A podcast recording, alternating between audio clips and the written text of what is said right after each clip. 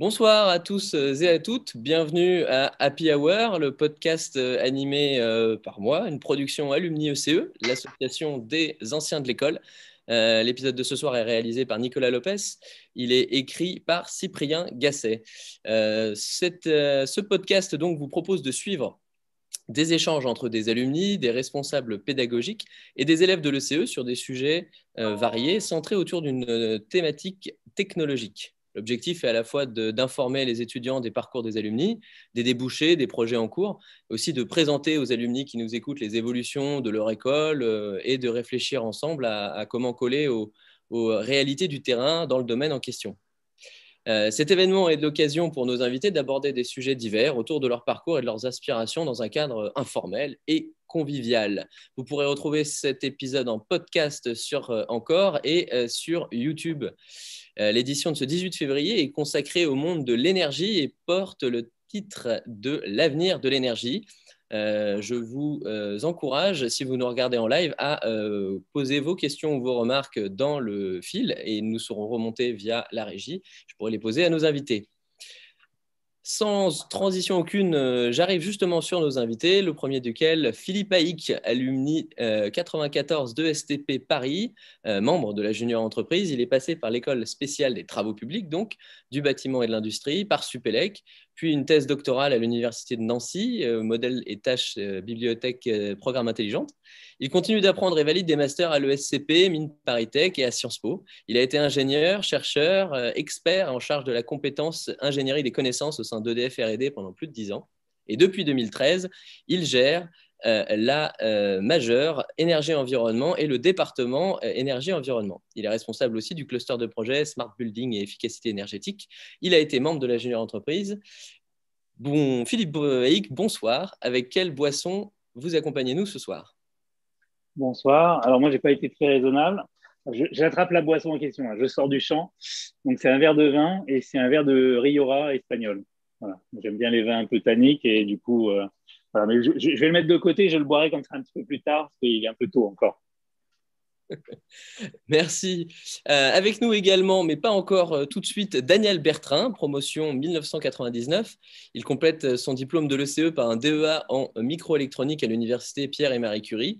Consultant, il passe par de grands, nombres, par de grands noms pardon, de la finance, JP Morgan, BNP Paribas, Crédit Agricole CIB, HSBC, Banque de France notamment. En parallèle, il développe une activité dans l'énergie en officiant au sein de BDMG Paris pendant 20 ans en tant que Head of Research et chez Energism en tant que Project Manager Officer.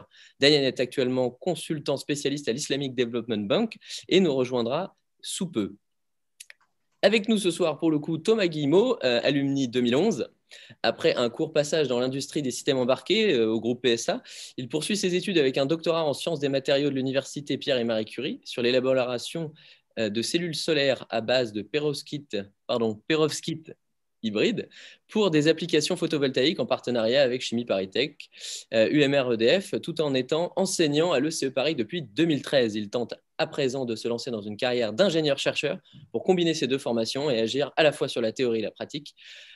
Thomas Guimau est donc avec nous ce soir et il nous accompagne avec une boisson. Allô? C'est le son. désolé, je, débute sur Zoom. Euh, pour commencer la soirée gentiment, un petit café. eh bien, merci. Merci d'être là. Être là avec nous également, euh, Valentin Perronnet, promo 2015 décroche un master spécialisé en management et marketing de l'énergie de Grenoble, école de management, en alternance avec Air Liquide sur une mission d'analyse marketing hélium et hydrogène. Il y travaille ensuite en tant qu'ingénieur à temps plein, pendant plus de trois ans. Valentin est actuellement logistique et énergie manager pour le gaz naturel liquéfié pour le secteur France chez Air Liquide Biogaz Solutions Europe depuis juin dernier. Musicien accompli, Valentin a fait partie de Nolarsen et ce soir il nous accompagne avec ben, moi, j'ai fait soft aussi. Je prends un sirop de menthe. Fraîcheur avant tout. Euh, avec nous également ce soir, Camille Brun, promo 2016. Après son diplôme, Camille rejoint pardon, OSI en ingénieur installation générale pour Advance, filière EDF, et agit en tant que responsable du pôle équipement et manutention dans le domaine du nucléaire. Camille a été membre du BDE, trésorière du club poker et Team RDD 2016 en organisatrice et oratrice. Camille Brun nous accompagne ce soir avec. Pas gourde, comme d'habitude, rapido. Merci. Euh, donc, euh, pour continuer, nous avons également Thomas Garcia, promo de 2017, ingénieur en efficacité énergétique puis énergie manager chez Citron, fondé par des alumni ECE que je salue d'ailleurs. Thomas y est resté pendant plus de trois ans avant de partir pour le Sud et Marseille, où il officie actuellement et depuis le début de l'année en tant que responsable métier efficacité énergétique pour le groupe Garcia Ingénierie. Thomas fut également chargé de cours en droit des énergies et performance énergétique à l'ENSIAT, à l'ESILV et bien entendu à l'ECE Paris. Secrétaire général de Nolarsen, Thomas Garcia est avec nous ce soir et il nous accompagne avec. Mais écoute, en tant que bon Marseillais, comme tu le précises, je suis avec mon verre de Ricard. Donc, euh, santé à tous les Marseillais. Pastis, parfait. Il ne faut pas noyer le soleil. Vincent Debadreau de Saint-Martin également 2017 avec nous ce soir. Suite à sa formation à l'ECE, Vincent s'est tourné vers un master spécialisé management et compétences internationales à Audencia. Il est actuellement chargé de mission affaires européennes, déchets environnement économie circulaire et changement climatique à la FNAD. Et il a été membre de ce, de ce espace. Pardon. Vincent est donc avec nous ce soir et il est avec. Petit chocolat chaud avec du lait suisse. Oh là là. Lait suisse parce que monsieur est actuellement en Suisse et il a bien raison. Benoît Girard également, alumni 2018, bonsoir, ancien étudiant de la majeure Nouvelle Énergie Environnement. Benoît est offer manager et consultant pour le cabinet de conseil MC2I depuis maintenant deux ans. Il s'occupe notamment de la formalisation de l'offre Energy and Utilities. Il est également l'ancien vice-président sponsor de l'association ECE e Poker. Benoît, bonsoir. Bonsoir à tous. Euh, moi, je suis avec mon petit café pour avoir de l'énergie. Parfait, donc Team Café ce soir également. Yes. Euh, Taha Miyara est-elle avec nous également ce soir, promo 2019 en complément de son diplôme de l'ECE, Tahar reçoit un Master Management et Supply Chain de Mine Paritech. Après un passage en tant que Project Engineer chez Technique FMC, il rejoint Total où il officie actuellement en tant que Strategic Business Analyst. Tahar a été également président de CEM International. Tahar, bonsoir. Bonsoir. Et Enfin, Mario Yamin, étudiant en dernière année à l'ECE, majeur énergie-environnement, ancien président du, BDE locaux, responsable euh, dans le BDE Lutèce, trésorier Octopussy, euh, est impliqué dans de nombreux projets à l'ECE, aussi bien avec l'administration que les élèves. Mario veut s'orienter dans le domaine du bâtiment énergétique. Il y réalise actuellement un stage de fin d'études chez Bouygues Construction. Mario, bonsoir. Exactement ça. Alors, bonsoir. Moi, ce soir, j'ai ma gourde remplie d'eau, du coup. J'aurais bien pris une bière, mais je suis rentré trop tard du stage, euh, donc j'ai pas eu le temps d'en prendre avec moi. donc Team Gourde euh, par défaut. Exactement. donc Team Gourde, Team Café ce soir. voilà, et donc moi pour ma part, excusez-moi, euh, j'ai une soupe miso. Ce soir, je rends hommage à tous ces, ces japavolos que j'ai réalisés dans mes années ECE et j'en profite pour changer un peu de registre. Et donc voilà, nous avons fait le tour des différents euh, invités en attendant euh, l'arrivée de Daniel. Je vous propose de commencer tout de suite en parlant donc notamment euh, de, ce domaine technologique qui est l'énergie. Il est difficile d'en parler sans mentionner la majeure énergie-environnement. Elle a été créée par Philippe Hay, qui est avec nous ce soir. nous nous posions la question, effectivement, est-ce que l'urgence climatique, les enjeux du monde de l'énergie ont mené à la création de cette majeure? Comment s'est articulée la création de cette majeure au sein de l'école? Euh, il y a eu effectivement très rapidement une forte mobilisation étudiante. Et donc, du coup, nous nous, posions la question de, cette arrivée de, de majeurs. Et donc, euh, je, donne la parole à Philippe Haïk, qui est effectivement le mieux placé pour en parler. Oui, alors donc la majeure, donc en fait, elle a été créée en 2011, hein, pas en 2013, comme tout à l'heure tu, l'avais dit. Euh, deux ans plus tôt, en fait, 2013, c'est la, la, première promotion de, diplômés. Voilà. Donc en fait, moi, j'ai été sollicité par le CE en 2011 euh, et donc, en fait, euh, la création en fait, de, la majeure est, née d'une d'une conjonction d'alignement de, planètes, on va dire. Euh, à l'ECE, il y avait des options de dernière année et il y avait une des options qui avait été proposée, une option d'approfondissement à l'époque, hein, donc à peu près 60 heures sur l'énergie.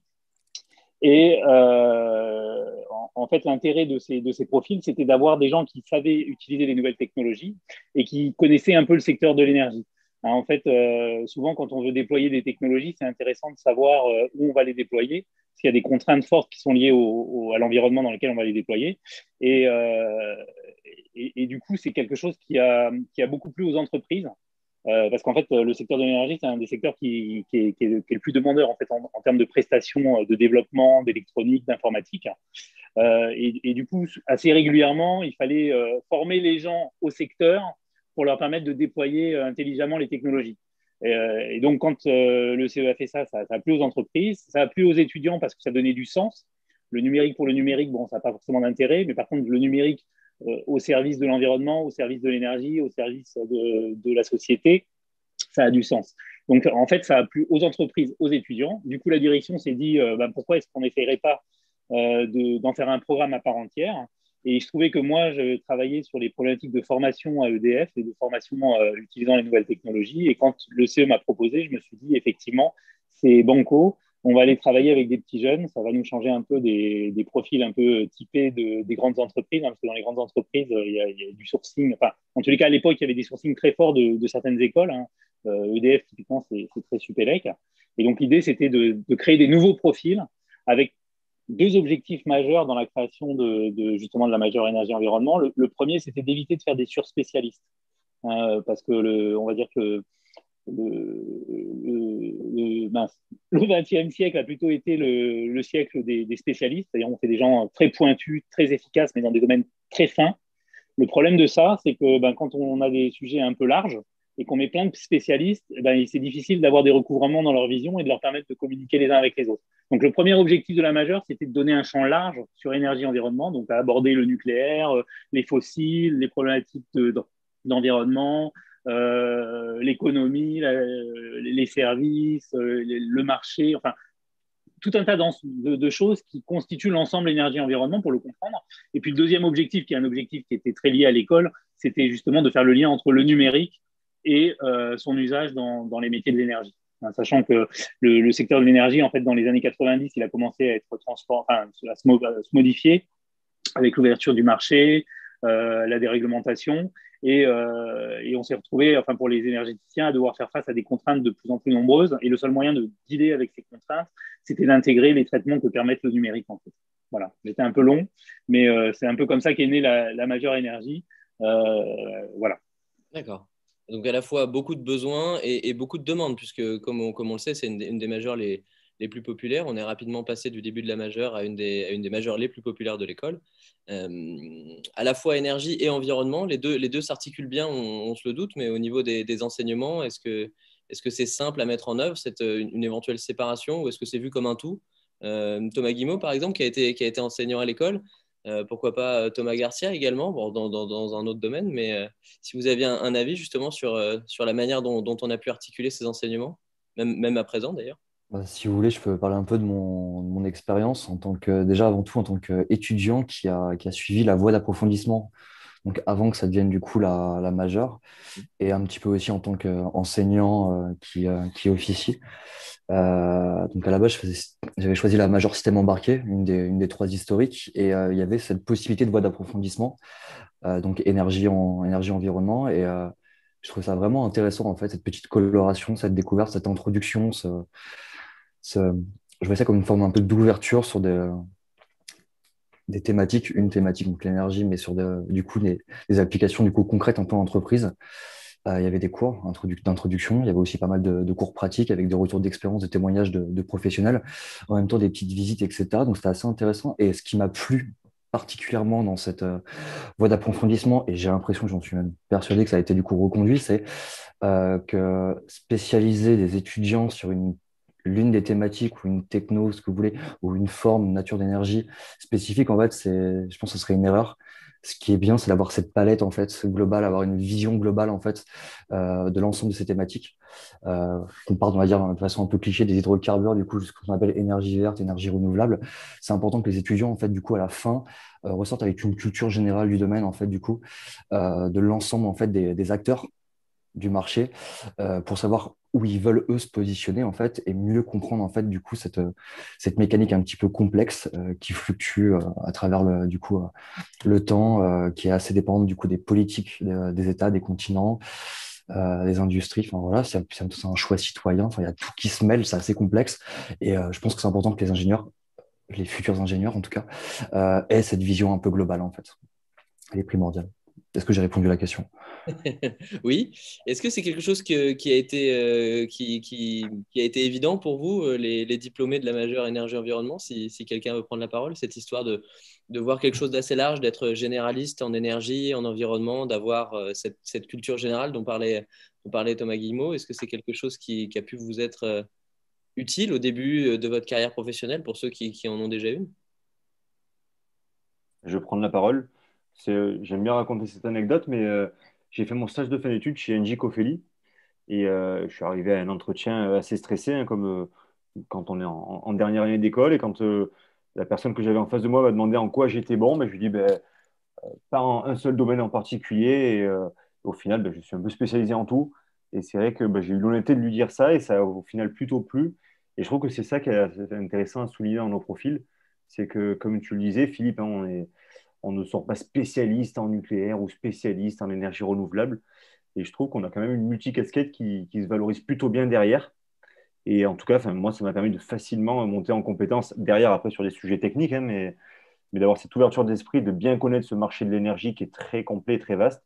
Je pense que ça a été vraiment un plus. Je parle de mon ressenti hein, sur mon début de carrière, mais, euh, mais ça a été bien articulé et bien amené en tout cas dans les, différents cours.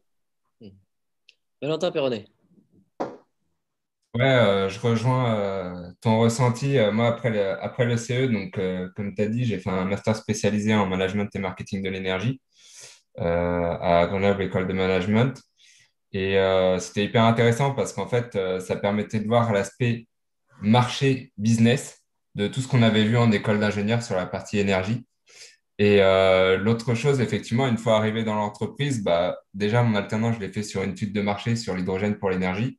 Donc euh, là, aussi bien les, les cours euh, techniques qu'on avait pu avoir à l'ECE sur, euh, sur, dans ce domaine-là que les études que je faisais à ce moment-là en école business ont été mises à profit. Et après, même dans la carrière professionnelle, au début, je suis rentré sur chez, j'ai continué chez Air Liquide pour mes compétences que j'avais développées en informatique à l'ECE, mais aussi parce que j'avais cette pluridisciplinarité qui me permettait de toucher un peu à tout euh, Biogaz Solutions Europe, où je suis actuellement, c'est une, euh, si, vous voulez, il y a, il y a quelques années, euh, 6, 4 euh, ans, on n'était même pas 50 salariés.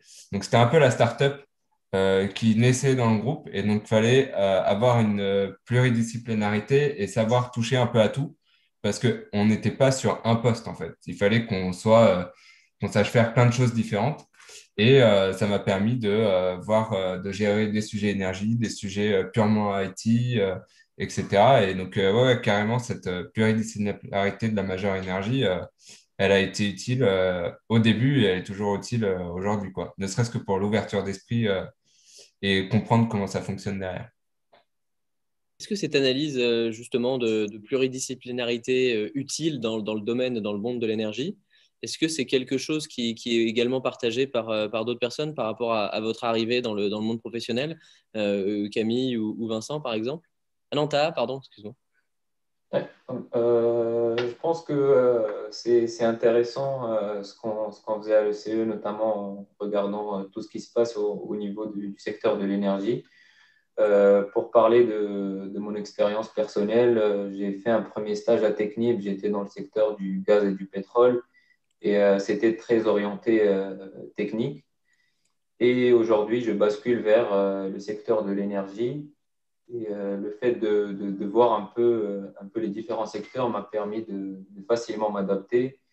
Et aujourd'hui même, je ne suis pas spécialiste en solaire ou en éolien ou en stockage, mais, j'arrive à, facilement suivre et apprendre de nouvelles technologies et les nouvelles tendances du marché de l'énergie. Et, euh, et, je pense que chaque jour, euh, je, suis amené dans mon poste à, savoir quelles sont les nouveautés et euh, où va le marché, le marché solaire, où va le marché éolien et aussi les, les, différents, les différents technologies low carbone. Et je pense, oui, c'est un point, c'est un point très, très important qu'on a eu à travers notre formation à l'ECE. Donc, euh, à la fois quelque chose qui a été utile euh, dans, le, dans, dans, votre, euh, dans votre carrière professionnelle par rapport à ce qui a été dit sur l'évolution du, du, domaine technologique au début par, par Philippe et, Thomas. c'est important de voir effectivement cette évolution du, marché. je profite également de, ce court moment de, prise de parole pour chaleureusement accueillir Daniel Bertrand qui, nous a rejoint, donc, euh, dont je, vous présentais tout à l'heure euh, le curriculum vitae, promo 99. Euh, Daniel, bonsoir. Merci de nous rejoindre. Bonsoir. Comment allez-vous? Ah, Ça va, ça va, merci. Avez-vous une, boisson avec vous? Non, j'ai pris un chocolat, oui, mais ça va. Ah, et donc voilà, un deuxième, un deuxième on a eu deux cafés, deux gourdes et deux chocolats. Très bien. Eh bien, merci. Alors, nous étions en train de parler, peut-être vous auriez une, un, input intéressant à faire valoir, Daniel. On parlait effectivement de, l'évolution légère des, dernières années par rapport euh, à ce qui a pu se faire euh, alors, au XXe siècle euh, et, récemment. C'est le, fait que pendant longtemps, dans le monde de l'énergie, et même peut-être un peu plus en général, mais surtout dans le monde de l'énergie, euh, former des spécialistes assez, euh, assez pointus dans un domaine ou un sous-domaine particulier et que euh, le parti pris de, la majeure et de l'école a été de former des, ingénieurs un peu plus pluridisciplinaires, un peu plus généralistes, une culture générale sur différents domaines. Donc on parlait des énergies photovoltaïques, des énergies renouvelables, des énergies fossiles, de la partie aussi un peu plus technique, mais d'avoir des personnes qui sont en mesure de s'intégrer à, tous les domaines sans être forcément extrêmement spécialisées dans l'un ou dans l'autre. Est-ce que c'est un sentiment que, que, vous, partagez par rapport à cette évolution de, besoin de, vision globale, de recul dans ce domaine de, l'énergie? Euh, bah Là, je travaille ISDB, quoi, qui est Islamic Development Bank, donc euh, en Arabie Saoudite. Euh, en fait, la, première problématique pour l'ingénieur qui sort de l'école, quoi, c'est que de toute façon, il va trouver un job là où il y en a. Quoi c'est fini le temps de la reconstruction. Et moi, à mon époque, en fait, quand les gens ils, arrivaient en fait dans l'école, il y avait encore une très forte demande euh, dans la reconstruction. C'est en fait les infrastructures étaient toujours pas finies. Quoi. Pour vous qui êtes la, nouvelle génération, c'est complètement l'inverse. C'est que euh, là, en fait, on a une politique de réadaptation ou de changement de l'infrastructure. Donc, en fait, c'est-à-dire on démolit quelque chose pour le remplacer. Donc, on vous demande en fait deux compétences. La première, c'est de pouvoir comprendre en fait ce que, vous allez changer. Donc, il y a déjà toute une liste d'avantages en fait euh, qui est déjà établie. En fait, il y a toute la R&D qu'il faut reprendre derrière. Et en fait, par exemple, dans dans l'énergie du pétrole, par exemple, toute la chaîne de R&D, en fait, elle est, encore pas finie alors qu'on en est à 50 ans de, de R&D sur le pétrole. Sur la chaîne de l'électricité, euh, vous avez tous les ingénieurs de RTE qui découvrent en fait la logistique de l'électricité avec euh, le, fixing en fait toutes les deux heures. Donc ça, ça, crée carrément des, pans entiers de, connaissances pour par exemple vendre de l'énergie électrique dans plusieurs pays à plusieurs fixings. Euh, donc faire des instructions en fait, des, par exemple de faire des contrats d'abonnement à deux heures et de pouvoir en fait faire. Euh, donc derrière, il, faut être pluridisciplinaire. Donc je ne sais pas jusqu'où la majeure de, l'école va dans euh, la conception, euh, dans, la, présentation des besoins d'énergie et jusqu'où ça va en fait dans l'étendue du savoir qu'il faut. Mais il faut avoir plusieurs compétences, notamment finance, parce que c'est légal, géopolitique, parce que quand même derrière, il y a des guerres faut pas, faut pas se leurrer. En fait, le métier d'énergie, c'est essentiellement des guerres. Et on fait des guerres pour l'énergie. Donc, il euh, ne faut pas croire que les Français, ils vont pas euh, en Afrique ou au Canada, euh, ils vont pas s'installer pour prendre de l'uranium et défendre leur boulard. C'est pareil pour le pétrole. Tout le monde fait des guerres pour, l'énergie. Donc, je ne sais pas jusqu'où va la majeure de l'école, mais c'est très important que les, les, étudiants qui sortent de l'école, ils aient à mesure qu'ils vont vraiment toucher plein de métiers et qu'ils doivent avoir en fait une grande compétence dans tout ce qui est autour de l'énergie. D'accord, bah, effectivement, merci pour, euh, pour cet input intéressant. Euh... Ouais. Est-ce que je peux. Ouais, J'aurais bien rebondi sur ça. Ah oui. En, fait, juste pour dire qu'effectivement, je pense que euh, le secteur de l'énergie, c'est un des secteurs où euh, on pourrait croire en tant qu'un bon ingénieur que les décisions se prennent rationnellement sur la base d'éléments techniques et scientifiques. Et, en fait, quand on évolue dans ce milieu, on se rend compte qu'effectivement, ce qui, drive le, secteur, c'est euh, les dimensions économiques, géopolitique, politique. il suffit d'assister à une COP. on avait assisté avec des étudiants à la COP 15. bon, bah, c'est vrai qu'on se rend compte que les décisions, c'est clairement pas les éléments scientifiques et techniques qui, qui les déterminent en fait je, me permets aussi de, faire mon entrée, euh, moi, de, mon côté. Euh, du coup, euh, je, fais, suite à la présentation aussi de Quentin, puisque moi, je, travaille du coup à Bruxelles, au niveau de, l'échelon européen, finalement. Alors, moi, je suis plutôt côté environnement dans la gestion des déchets. A d'une part, il y a des thématiques énergétiques liées notamment aux incinérateurs de déchets qui, entrent en compte. Et puis, de, de, manière générale, je peux suivre aussi un peu tout ce qui se passe là-bas. Mais c'est vrai qu'il faut bien avoir en, tête que euh, c'est aussi le, milieu politique est aussi l'endroit où finalement les, décisions sont prises. C'est la base. Et, euh, et c'est vrai, alors au niveau européen en tout cas, les décisions tendent à être euh, parfois euh, le plus souvent possible basées sur euh, les éléments scientifiques. Néanmoins, il y, a, toujours des, enjeux aussi de, pouvoir derrière, derrière toute question politique et en particulier derrière les, les questions énergétiques, ne serait-ce que pour des questions d'indépendance. Euh, donc c'est quelque chose qu'il faut bien avoir en tête et c'est pour ça que euh, aussi les, les lobbies euh, existent, c'est qu'il y, y, a beaucoup d'enjeux de, de, pouvoir et que, et que finalement derrière tout ça, il, faut, savoir faire la, part des choses et des arguments qui sont proposés par les différentes parties.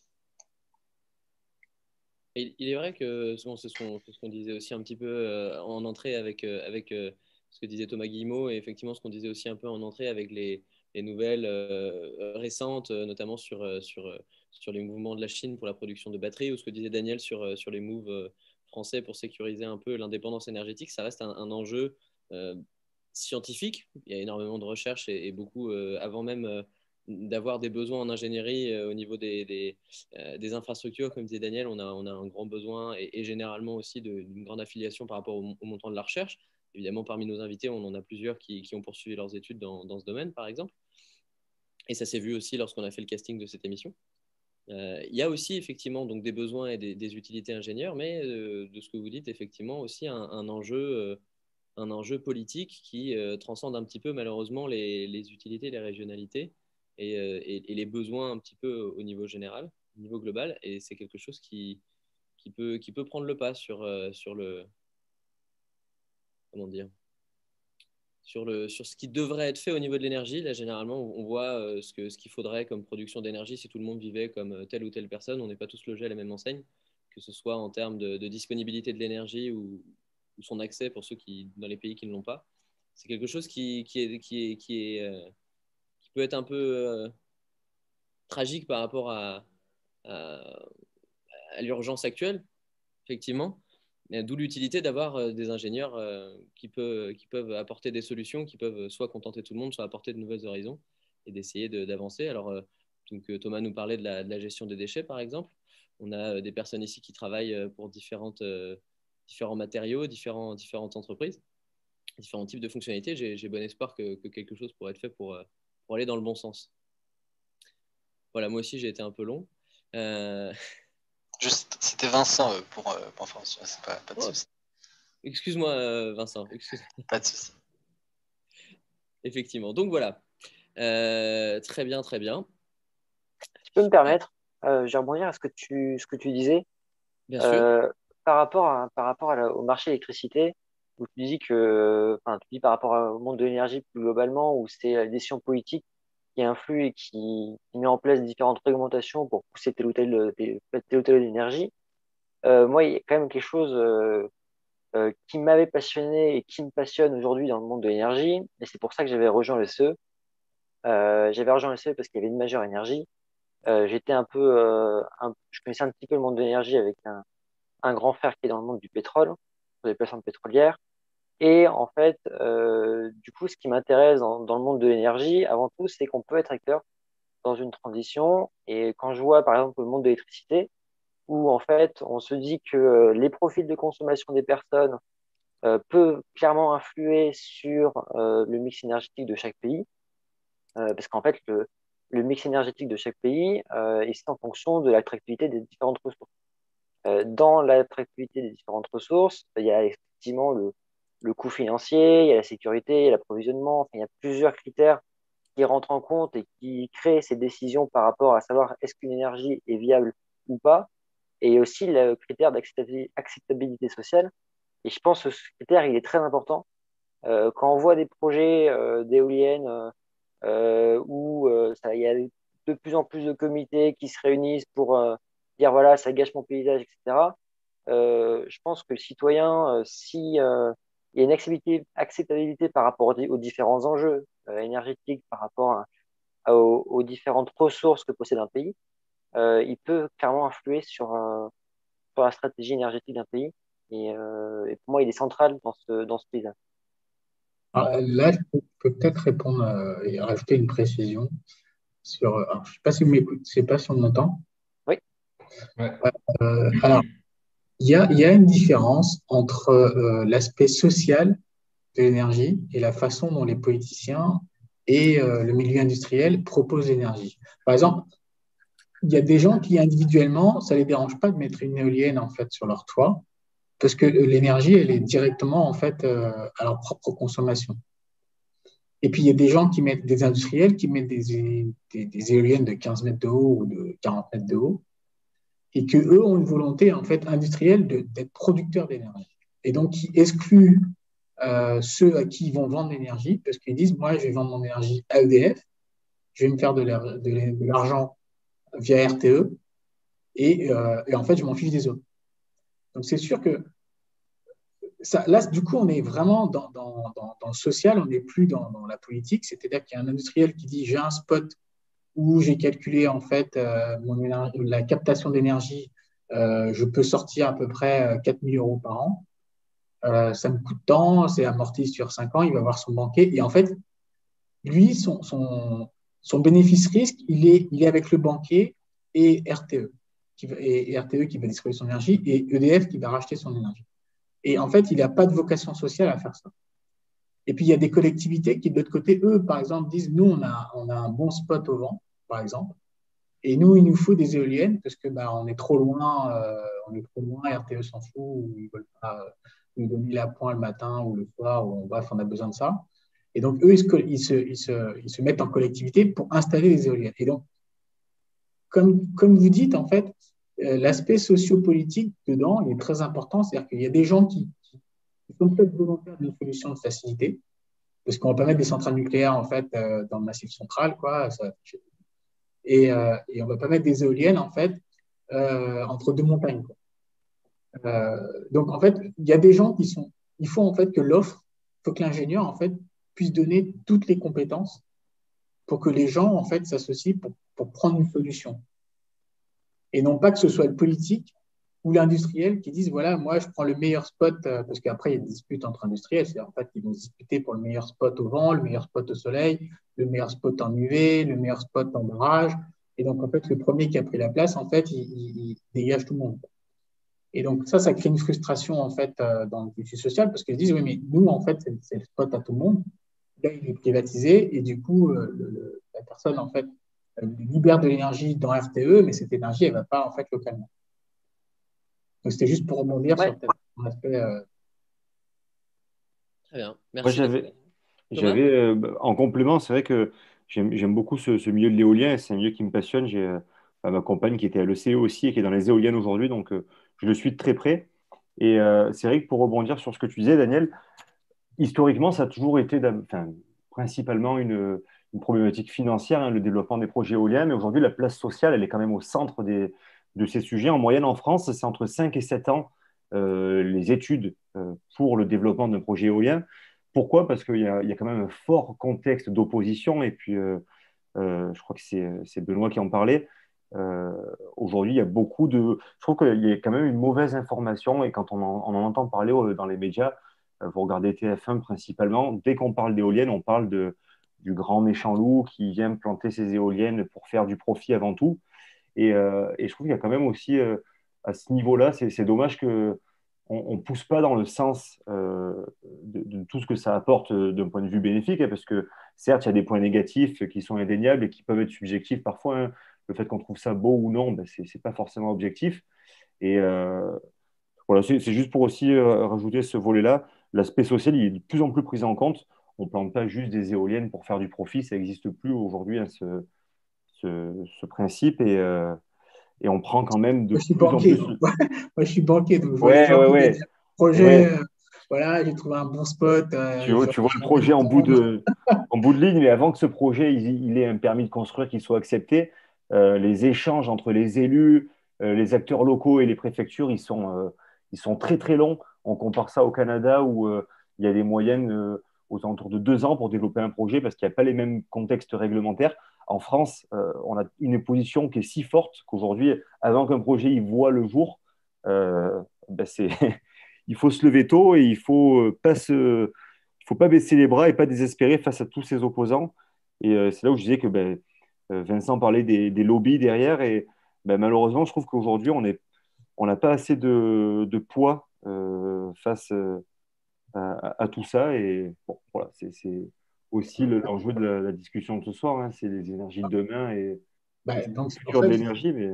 Quand les gens sont demandeurs, en fait, généralement, euh, c'est eux qui militent. Quoi. Mais quand on leur impose, bah, en fait, comme toujours, on leur impose 40 éoliennes en fait, au large, en fait, alors qu'ils ne voient rien. Quoi.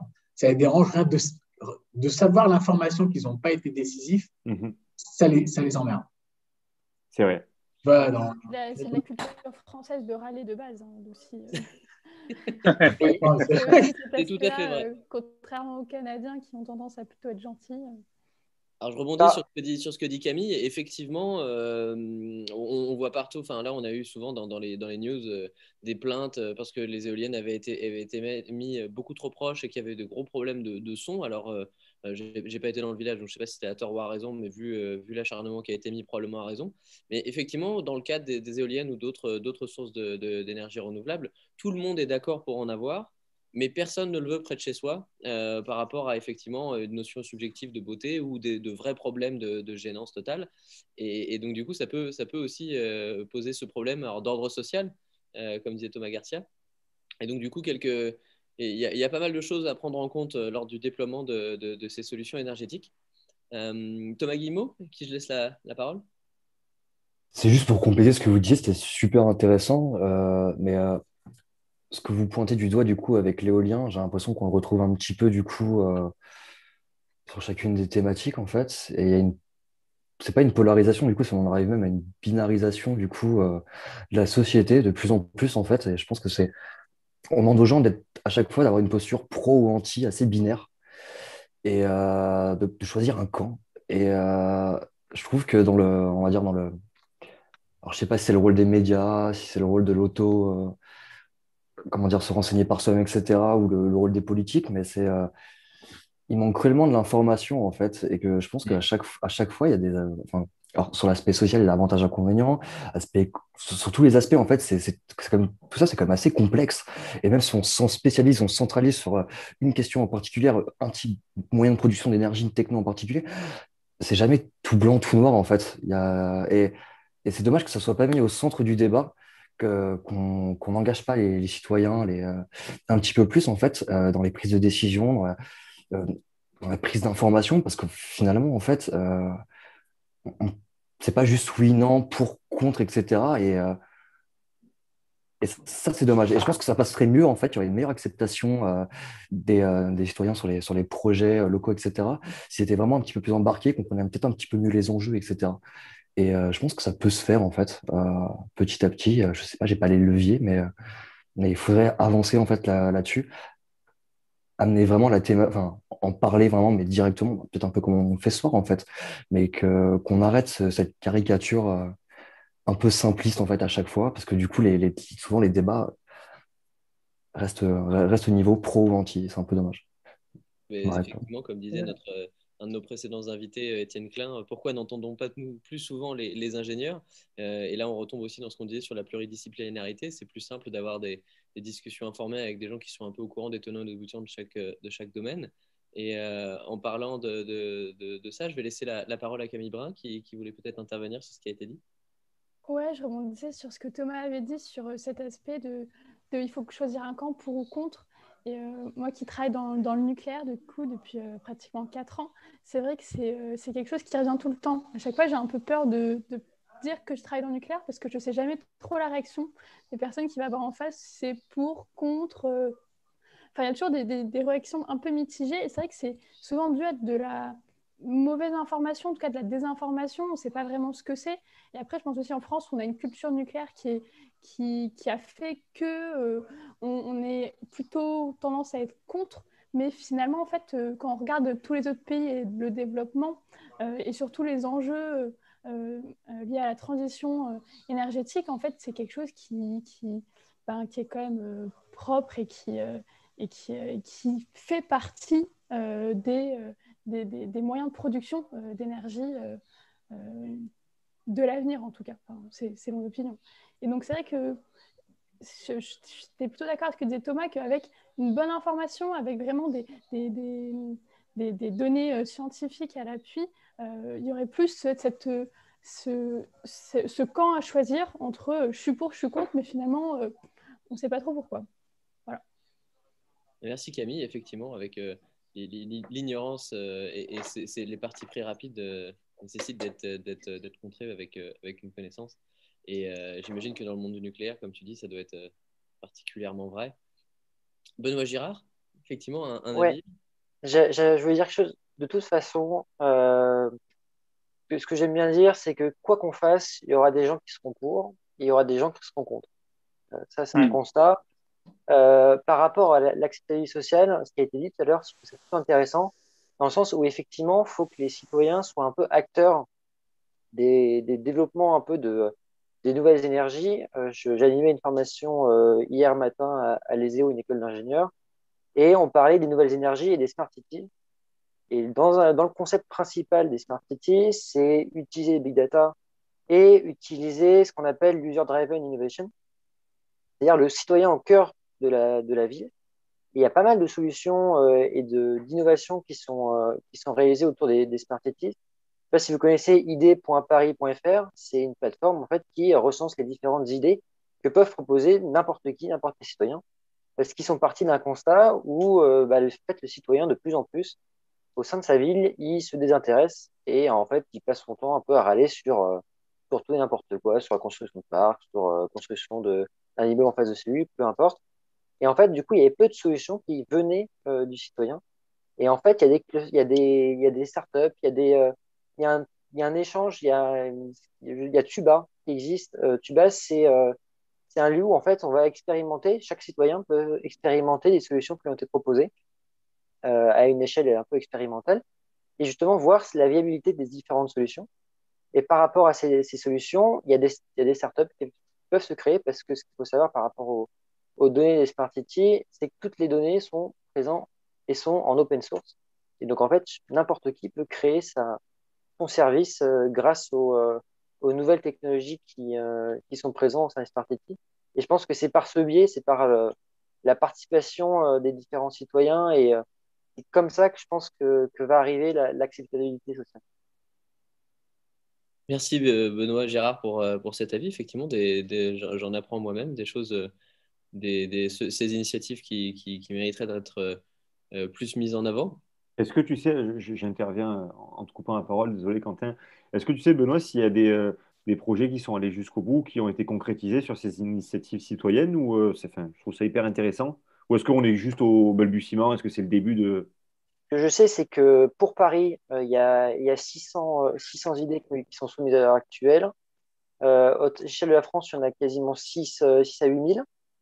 Euh, donc, il y a des plateformes qui sont créées pour. Je pourrais donner un tout à l'heure. Et en fait, du coup, il y a des expérimentations, il y a des, il y a des personnes qui vont tester eux-mêmes et qui vont apporter de la valeur ajoutée par rapport aux différentes données. Donc, c'est-à-dire que par rapport à des, euh, des déchets, en fait, euh, il y a tout un système de euh, la personne qui va trier son, son déchet et qui va mais, collecter son, son déchet pour après une valorisation énergétique, il va gagner des points.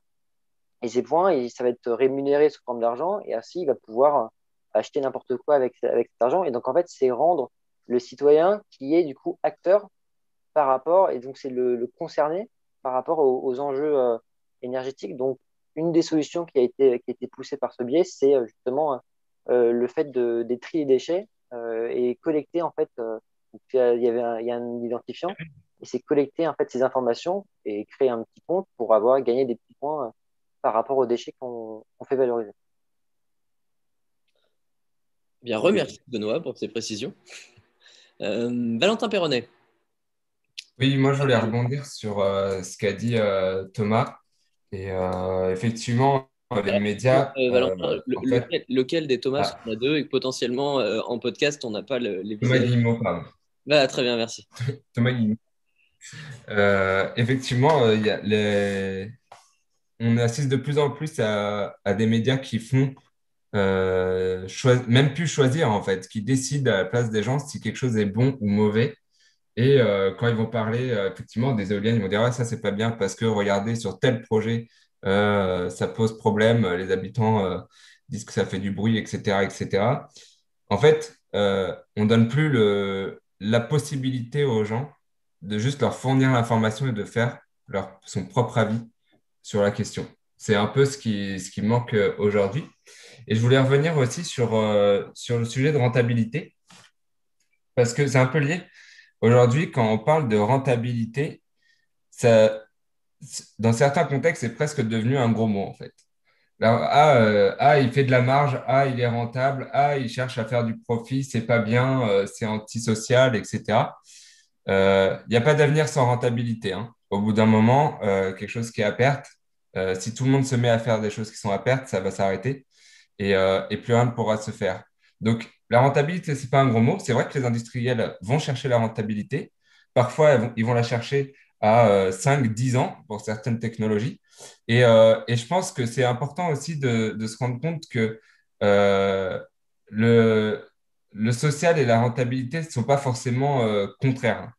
Euh, je vois, nous, chez Air Liquide, dans la partie où je suis, euh, Air Liquide investit massivement dans la production de biogaz, par exemple, dans différentes géographies. des très gros investissements, que ce soit en Angleterre, aux États-Unis, en France. alors en France, un petit peu moins présent, mais ça tend à se développer. Et euh, c'est des gros investissements au départ euh, qui vont fatalement aller chercher à un moment donné une rentabilité et qui vont aller s'inclure dans quelque chose euh, de, local et de circulaire. OK Et mon point, c'est voilà, de dire oui, rentabilité, c'est ce qu'on va chercher, mais parce que de toute façon, c'est ce qui permettra de tenir le marathon et euh, de ne pas faire du one-shot euh, avec un sprint euh, pour montrer, regardez, on est social, on est tout beau, et puis deux ans après, bah, c'est fini parce que de toute façon, on a perdu tellement d'argent que c'est plus possible. Quoi. voilà, c'était un peu mon point sur, sur ce sujet-là. Merci. Il y, a, il y a une étude, il y a une étude, en fait, il y a, une la Commission européenne qui chaque année fait toute un vérification, un audit des différentes entreprises qui, qui présentent en fait, des solutions green à leurs clients. Et il y en a une qui est, du coup, cette année, c'était il n'y a pas très longtemps, euh, ce mois-ci. Et en fait, ils ont découvert que 54% des entreprises faisaient du greenwashing.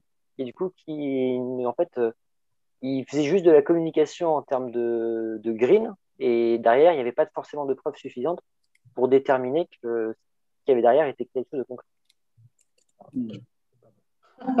Je peux être coupable en fait parce que les régulateurs en fait à la BCE et euh, en Europe et aux États-Unis, on demandait aux investisseurs et aux fonds, enfin, au funding euh, de faire des de faire leur hein Ça marche? Oui. Oui. Oui, c'est bon. Ok. Euh, en fait, là, c'est la finance en fait qui a créé ça. En fait. Là, pour le coup, je peux être coupable. les régulateurs, en fait, ils ont demandé à tous les race fondeurs euh, de mettre du green dans leurs investissements. Donc, en fait, comment ça marche C'est euh, vous avez, euh, après, je ne vais pas en général, mais en gros, vous avez un gros, gros sac d'argent, vous avez le choix entre payer des impôts ou l'investir dans des startups qui, de toute façon, vont payer des impôts. Donc, en fait, l'État vous dit, bah, au lieu de payer un milliard d'impôts, vous investissez dans des startups qui vont payer les impôts pour vous. Donc, en fait, vous investissez un peu n'importe comment, en fait, dans un panel de, de, de start-up et tout ça dans l'énergie.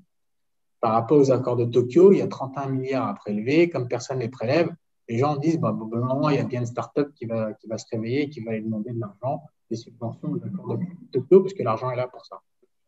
Donc en fait, ils investissent. Et en disant, bah, comme en fait euh, les accords de Tokyo ont, ont, délivré 30 milliards et que ces sociétés, elles, font des... Donc ces sociétés, elles sont sur un marché de 30 milliards. tout le monde investit tout le monde a investi massivement en disant, ben voilà, cette société, elle est éligible euh, à la COP 21 ou à la COP 20 ou à la COP 8, donc elle est éligible aux accords de Tokyo, donc en fait sa rentabilité le marché c'est 30 milliards, donc en fait on peut, on peut dire que ça c'est du, euh, du green. Et, du coup, cette contamination, elle s'est faite en fait à euh, chaque fois que quelqu'un promet d'être éligible en fait, bah, en fait aux accords de Tokyo et sur le, climat, quoi, eh bien, ils reçoivent plus d'argent de la part des, des fonds d'investissement en fait, euh, la promesse derrière, c'est euh, d'avoir le label euh, vert. Donc, effectivement, et ça n'a rien à voir avec, enfin, à voir avec la réalisation, puisque là, on est typiquement dans la levée de fonds. Et donc, après, quand les régulateurs arrivent pour regarder ce que font les entreprises, bah, ils découvrent en fait que bah, la plupart du temps, en fait, c'est forcément du marketing ou du pitch pour lever des fonds. Ok, merci. Philippe Hayek euh, veut ajouter ou, exprimer son avis sur le sujet? Oui, non, par rapport à ce que disait Valentin sur la rentabilité, moi je suis assez d'accord avec lui. Hein. Je pense que la rentabilité, c'est une condition sine qua non pour que les activités se poursuivent sur la durée. Je pense que la question de fond, qui est, enfin, en tout cas, moi, tel que je l'aperçois, mais c'est plutôt un, jugement politique qu'un jugement euh, d'énergéticien, mais je pense que tout dépend après de ce qu'on fait du profit qu'on a obtenu. C'est-à-dire que le modèle des entreprises un peu euh, passéiste, c'était on fait du profit, euh, bon, le chef d'entreprise en prend une petite partie, mais il leur distribue une petite partie aussi, et puis il réinvestit massivement dans la R&D, dans le développement, etc. Et en fait, ce qu'on voit depuis euh, quelques décennies, c'est que euh, le profit, il est là pour alimenter les actionnaires, en fait. Il n'est pas réinvesti. En, enfin, en tous les cas, il est moins réinvesti en R&D. Il n'est pas redistribué aux salariés qui contribuent. Enfin, donc en fait, la, question, c'est, la redistribution des profits et des richesses derrière je pense, euh, par rapport à, ces aspects-là qui font que certaines sociétés sont un peu. Euh, il y a eu pas mal de débats là, euh, avec Sanofi qui, enfin, qui, qui d'un côté annonce des, des, des, fermetures de postes, la non-atteinte d'un certain nombre de résultats de travaux de recherche, et puis de l'autre côté qui annonce des dividendes, des dividendes, enfin des versements de dividendes énormes à ses actionnaires. Enfin, voilà, donc je pense qu'il y a aussi ces questions-là. Et on peut faire de, enfin, si on veut faire du social, il y a, a d'autres modèles économiques euh, mais, je pense que ce que disait euh, euh, l'intervenant juste avant, hein, c'est qu'effectivement la, finance vient un peu, corrompre les choses. Enfin, les, règles du jeu de la finance ne sont pas forcément dans le sens du social, on va dire. Vincent. Oui, merci beaucoup de donner la parole. Euh, je viens en complément un peu de, ce qui a été dit par l'un et l'autre euh, d'entre vous euh, sur l'aspect un peu politique, déjà pour rebondir sur l'aspect social et politique, pour dire que aussi c'est vrai, avec la dernière élection législative européenne de 2019, vous, vous en souvenez peut-être, mais il y avait une, un peu une vague verte qui était apparue déjà, et ça a profondément modifié le schéma de pensée à Bruxelles c'est-à-dire qu'aujourd'hui, en fait, on a euh, une commission qui reste euh, entre guillemets un peu de droite, c'est-à-dire euh, c'est le PPE, donc l'équivalent LR européen, qui est un peu qui a un peu désigné ce, candidat-là, à savoir Ursula von der Leyen. Mais il y a eu un programme qui a été entre guillemets, si je puis dire, sans être négatif ou péjoratif, verdi. et donc ce, programme, en fait, il est basé sur un pilier fondamental qu'ils ont appelé le Green Deal, pour lequel vous avez peut-être entendu parler, je ne sais pas. Et, euh, et le but, c'est vraiment de, de, de rendre euh, l'Europe euh, plus durable, avec notamment des engagements euh, euh, d'ici 2050 de neutralité carbone. Euh, donc un, un, certain nombre de, révisions de directives et de, nouvelles trajectoires finalement qui sont dessinées pour l'Europe euh, ont été créées au niveau politique grâce justement à, je dirais, la mobilisation des, citoyens pour, leurs idées. Alors, je ne suis pas en train de, dire qu'il faut absolument voter Europe Écologie Les Verts, mais ce que je veux dire, c'est que bon, ça peut avoir aussi un, impact, l'impact politique du citoyen en, votant peut avoir un effet.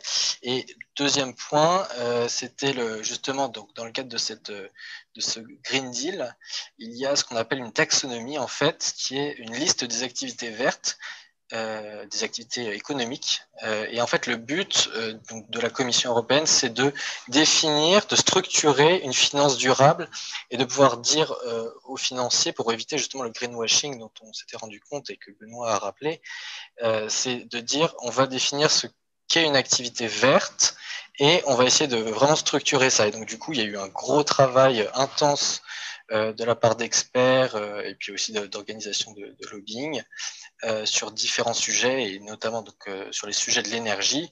Il y a eu le, sujet du nucléaire qui a été bien évidemment très très débattu et qui pour l'instant n'en fait pas vraiment partie. mais pour dire quand même que le, nucléaire était pour le coup bien soutenu par la France et beaucoup moins par d'autres pays teutons si je puis dire. Euh, mais voilà, en tout cas, euh, vraiment pour dire que, en tout cas, aujourd'hui, il y a la volonté de structurer un peu euh, cette, cette finance durable et, pour éviter les effets greenwashing. Merci Vincent. Mario, un complément sur, sur, ce qui vient d'être dit ou ce qui a été dit précédemment? Alors, moi, je, je suis désolé, je n'aurai pas autant de références que, vous, en fait, dans les énergies, puisque voilà, j'ai pas encore commencé à travailler, je suis encore étudiant, du, coup, moins euh, jusqu'à la fin de l'année. Mais euh, déjà, je trouve ça très intéressant, le discours un peu intergénérationnel, avec les différentes, euh, différents points de vue, en fait, sur ce qu'est l'énergie. Et parce qu'on a vraiment une vision totalement différente. Je pense qu'il y a beaucoup de gens qui ont d'abord une conscience écologique et qui ont voulu mettre ça au profit et du coup faire de l'énergie. Et à côté, il y a les ingénieurs qui trouvent des solutions pour ça. Et moi, de ce que j'entends là, euh, enfin, de ce que j'ai entendu, c'était très, très intéressant. Et ça montre vraiment la dimension politique qu'a atteint l'énergie, enfin, qu'a euh, aujourd'hui euh, les questions énergétiques. Et juste, moi, pour recentrer par rapport justement au statut d'étudiant encore, vu que je, suis le seul ici à encore être étudiant, je trouve vraiment hyper intéressant d'avoir bah, la vision de Daniel qui est très rationnelle en fait, qui parle vraiment du, de la rentabilité, du profit, qui dit bah, c'est normal, on va créer des éoliennes parce qu'il y a des gens qui demandent de l'argent et parce qu'on va voir si c'est profitable ou pas il y a la vision de génération un peu, un peu plus jeune, du coup, qui est euh, plus une question un peu beaucoup plus. Euh, il y a beaucoup plus de débats encore dans cette question parce que c'est encore en formation. C'est encore euh, des, des, questionnements aujourd'hui qui sont en train de se créer. Et il y a ma génération à moi, et je trouve qu'on n'est on n'est pas si loin. Sauf que vu qu'on n'est pas encore dans le métier, on n'a pas encore assez d'expérience là-dedans pour en parler. Mais je trouve qu'à notre niveau, en tout cas, pour l'instant à l'ECE, et moi ce que j'ai pu ressentir dans la, dans la majeure aujourd'hui, c'est qu'on prend beaucoup l'énergie comme une fin en soi. Et euh, en fait, tout ce qu'on fait, il faut qu'on prenne conscience que c'est vraiment des, des moyens afin d'être acteur de la transition énergétique. Et euh, on, est un peu. Euh, je ne sais pas si je, si je m'éparpille un petit peu trop, mais je trouve qu'à à, l'ECE, on a, justement cette, cette, capacité à avoir justement une vision d'ensemble et avoir les clés en main maintenant pour savoir où agir. Et bah, cette discussion, moi en tout cas, elle m'apporte d'ailleurs encore, là, ça, me plaît beaucoup parce que euh, j'ai vraiment une vision euh, globale qu'on n'a peut-être pas nous encore euh, en tant qu'étudiants et qui pour nous, bah, c'est encore un petit peu un rêve en fait, cette transition énergétique. On est là, on pense qu'on va avoir plein d'idées et qu'on va révolutionner les choses. Alors que comme vous dites, bah, il y, a toujours la politique qui rentre et la, et la, rentabilité aussi. Et donc voilà, c'est très intéressant d'avoir vos points de vue par rapport à ça. Eh bien, merci Mario. Avant de donner la parole à Thomas Guillemot qui, la demande et de poursuivre sur, sur ces débats fort, euh, fort intéressants qui, qui, se passent entre nous, euh, je souhaite euh, remercier Valentin Perronnet qui doit, qui doit nous quitter pour sa participation. je le félicite également car il est, il est tout jeune papa et c'est tout naturellement que, que d'autres priorités que, que, cet événement podcast prennent son temps.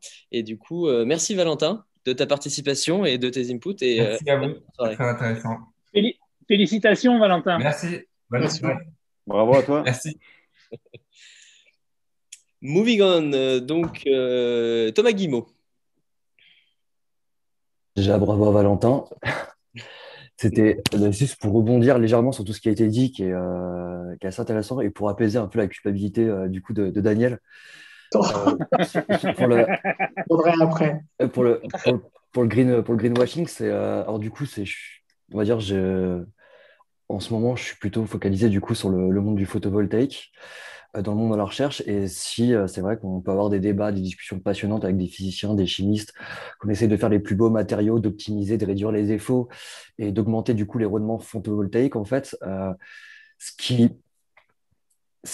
comment dire, on peut avoir ce type de discussion-là, en fait, très spécialisé, mais en fait, ce qui anime quand même derrière et ce qui motive, c'est que par exemple, derrière l'augmentation d'un rendement photovoltaïque, en fait, euh, ce qu'on adosse directement, du coup, c'est euh, une réduction euh, du coût de, production d'énergie, en fait. Ce qui, ce qui motive derrière tout ça, les applicatifs dans la recherche, c'est quand même d'être compétitif et qu'on n'a aucun.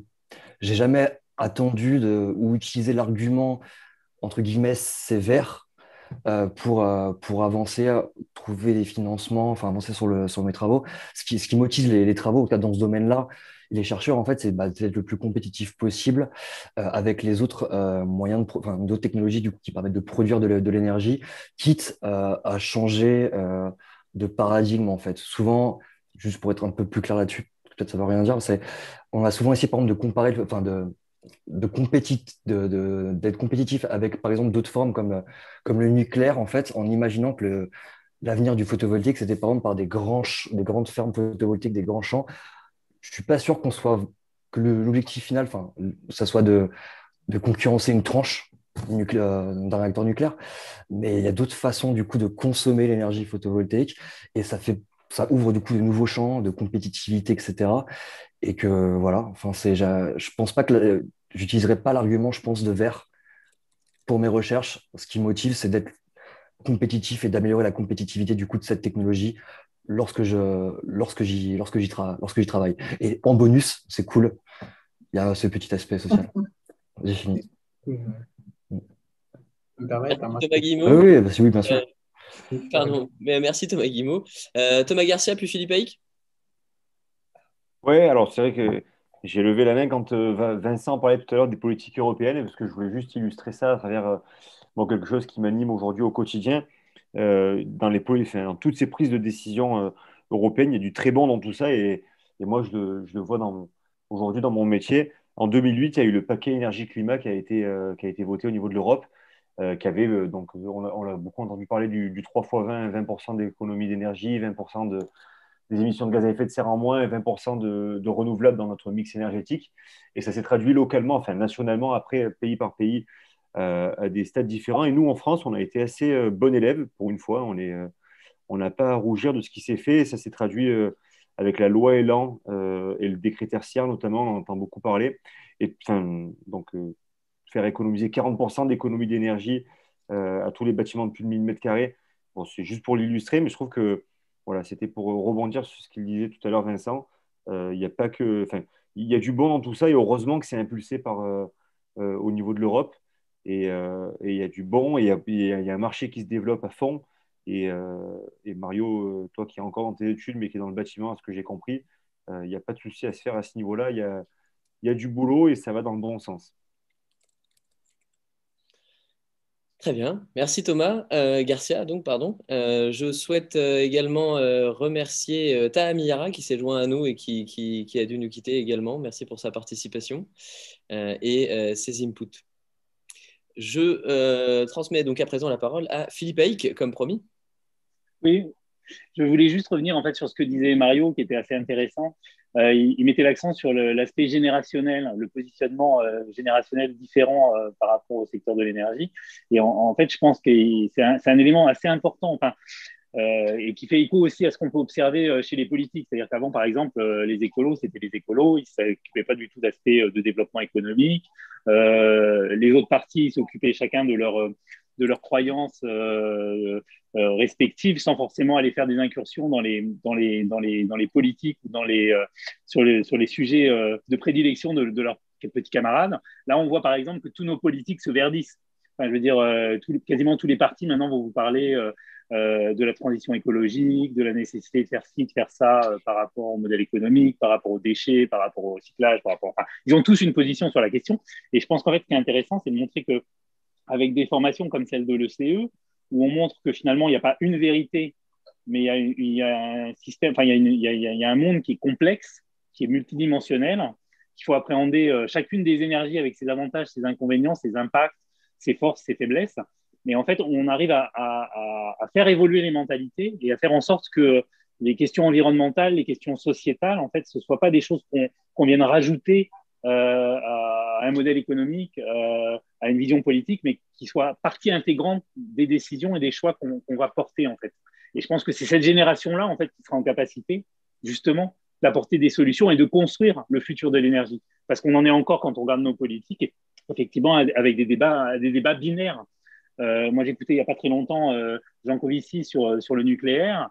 Et en fait, euh, même en disant qu'on pourrait donner aux citoyens euh, l'ensemble des connaissances nécessaires pour qu'ils se fassent leur opinion, ben, on, on, voit un spécialiste qui, qui, vous dit que le nucléaire, c'est super, et puis euh, un opposant qui est aussi scientifique qui va vous dire que le nucléaire, c'est tout pourri. Et en fait, c'est très compliqué en fait de se faire une, vision. Le seul moyen, c'est de se questionner par soi-même. Et c'est avec le type de formation qu'on met en place, euh, comme à l'ECE par exemple, où on voit des gens qui vont défendre tout et leur contraire, qu'on va commencer à se poser des questions et à se dire bon, en fait, il n'y a pas un blanc, un noir, il y a toute une palette de couleurs. Et en fait, la vie, elle se conçoit avec cette palette de couleurs-là. Voilà, j'étais très long, mais euh, je trouvais que c'était intéressant parce qu'en fait, le, témoignage de Mario mettait ça en évidence et c'était intéressant. D'accord, et donc on retombe encore sur ce, sur ce côté, euh, que ce soit sur le mix énergétique ou sur les, les connaissances à avoir et les différentes modalités de, de fabrication de l'énergie, si je peux, on reste sur quelque chose de, de, de multiple. Quoi. Ouais. Euh, sur, cette, sur cet intérêt, je, je donne à présent la, la, la parole à Daniel, euh, bah, qui, qui, qui, pourrait, qui, peut, qui peut ajouter. Oui, bah, très bien, pardon, Daniel. Je vais répondre à Thomas. Euh, qui... Alors, lequel? Thomas Guimau. Désolé. Thomas. Euh, alors, enfin, il y a rentabilité et rentabilité. Donc, en fait, le mot rentabilité, il n'est pas forcément financier et il n'est pas forcément euh, au sens euh, industriel du terme. Par exemple, euh, bah, euh, Pétrochimie, en fait, qui est une société française qui a été créée sous De Gaulle, n'était pas du tout rentable parce qu'en France, on n'a pas de pétrole.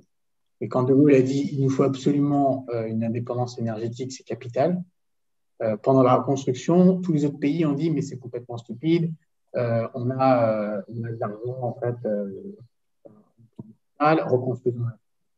Non, il faut absolument avoir une pétrochimie, une industrie de pétrochimie, c'est capital. Sinon, on ne pourra pas en fait se séparer en fait du plan Marshall. En fait, ce qui est vraiment important dans cette histoire, c'est qu'il faut comprendre il y a certaines révolutions dans l'énergie qui, ont vraiment une grande transformation, et niveau social et niveau politique. C'est-à-dire en fait que le politicien, il subit le choix de l'ingénieur. En fait, les ingénieurs, il faut, faut vous voir comme des, des, des architectes des, des, cathédrales du monde. Quand en fait euh, les ingénieurs en fait euh, ont découvert, euh, ont découvert les batteries au plomb, c'était nul, etc sous l'impulsion en fait euh, du social qui a dit mais les batteries au plomb en fait on peut en faire des bombes ça pollue en fait etc. Il y en a quand, quand même en fait été chercher plus loin et qu'on trouvait des batteries au lithium euh, lithium ion. Et en fait aujourd'hui il n'y a plus un seul euh, smartphone ou euh, un device qui ne possède pas une batterie. Et en fait, la transformation en fait de la société derrière cette petite révolution technologique qui est juste en fait un, un, avantage marginal en fait, on place du plomb par du ion ou du cadmium, ça suffit déjà à transformer toutes les sociétés parce que sans en fait cette révolution, il n'y aurait pas de smartphone. Demain, en fait, la, la, révolution des batteries en fait solid state qui arrive, donc avec les électriques, les ça va tout changer, mais vraiment tout changer encore une fois, comme la découverte du pétrole, ça va encore tout changer. Parce que, en fait, demain, on va pouvoir mettre des batteries dans les maisons. Et en fait, les gens vont prendre les batteries qui sont dans la maison et vont les mettre dans leur voiture pour aller au travail. Et en fait, après, les entreprises vont, vont en fait charger les batteries des, gens qui vont travailler pour qu'ils rentrent en fait chez eux et utiliser la batterie pour alimenter leur maison. En fait, juste une petite invention d'un ingénieur, en fait, suffit à bouleverser complètement toute sa société. Donc, en fait, ce que tu fais, Thomas, en fait, c'est pas si anodin que ça, parce que la recherche de la, de, la performance, elle peut avoir, en fait, euh, plusieurs facteurs, en fait, de révolution. La première, c'est que, par exemple, il y a des pays qui se faisaient la guerre indé, indéfiniment, d'accord, euh, pour un puits de pétrole qui battent en duel dans le désert, quoi euh, tout d'un coup découvrent le photovoltaïque, ça y est, ils arrêtent. En fait, ils disent bah, en fait, euh, on va arrêter de faire la guerre parce que nous, maintenant, on veut mettre euh, des. Donc, ils tirent des missiles dans le désert. Euh, il n'y avait pas de pécor qui, qui, mais ils se tiraient des désirs comme ça, il n'y a personne qui allait. aujourd'hui découvrent le photovoltaïque, bam, les deux pays se séparent et disent voilà, nous, on va mettre des fermes, euh, des fermes solaires en fait, dans le désert, ils arrêtent de faire la guerre.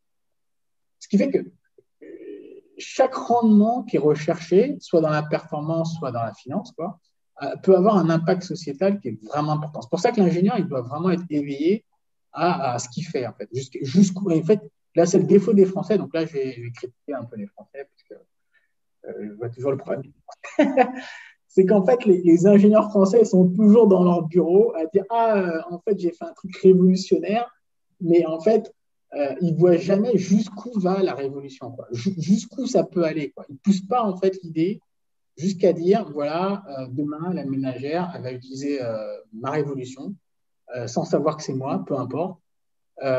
et en fait, il faut aller jusqu'à imaginer jusqu'où je vais dans mon travail. C'est pour ça qu'il faut être très, très, euh, il faut être très, très pluridisciplinaire et il ne faut pas hésiter à aller au contact de la ménagère, pour dire, voilà, mon métier, c'est ça, et voilà ce que je fais, et voilà, en fait, jusqu'où ça va. Et plus, en fait, vous allez loin dans, ce que vous faites, et plus à ce moment-là, vous comprenez l'enjeu et vous pouvez le vendre.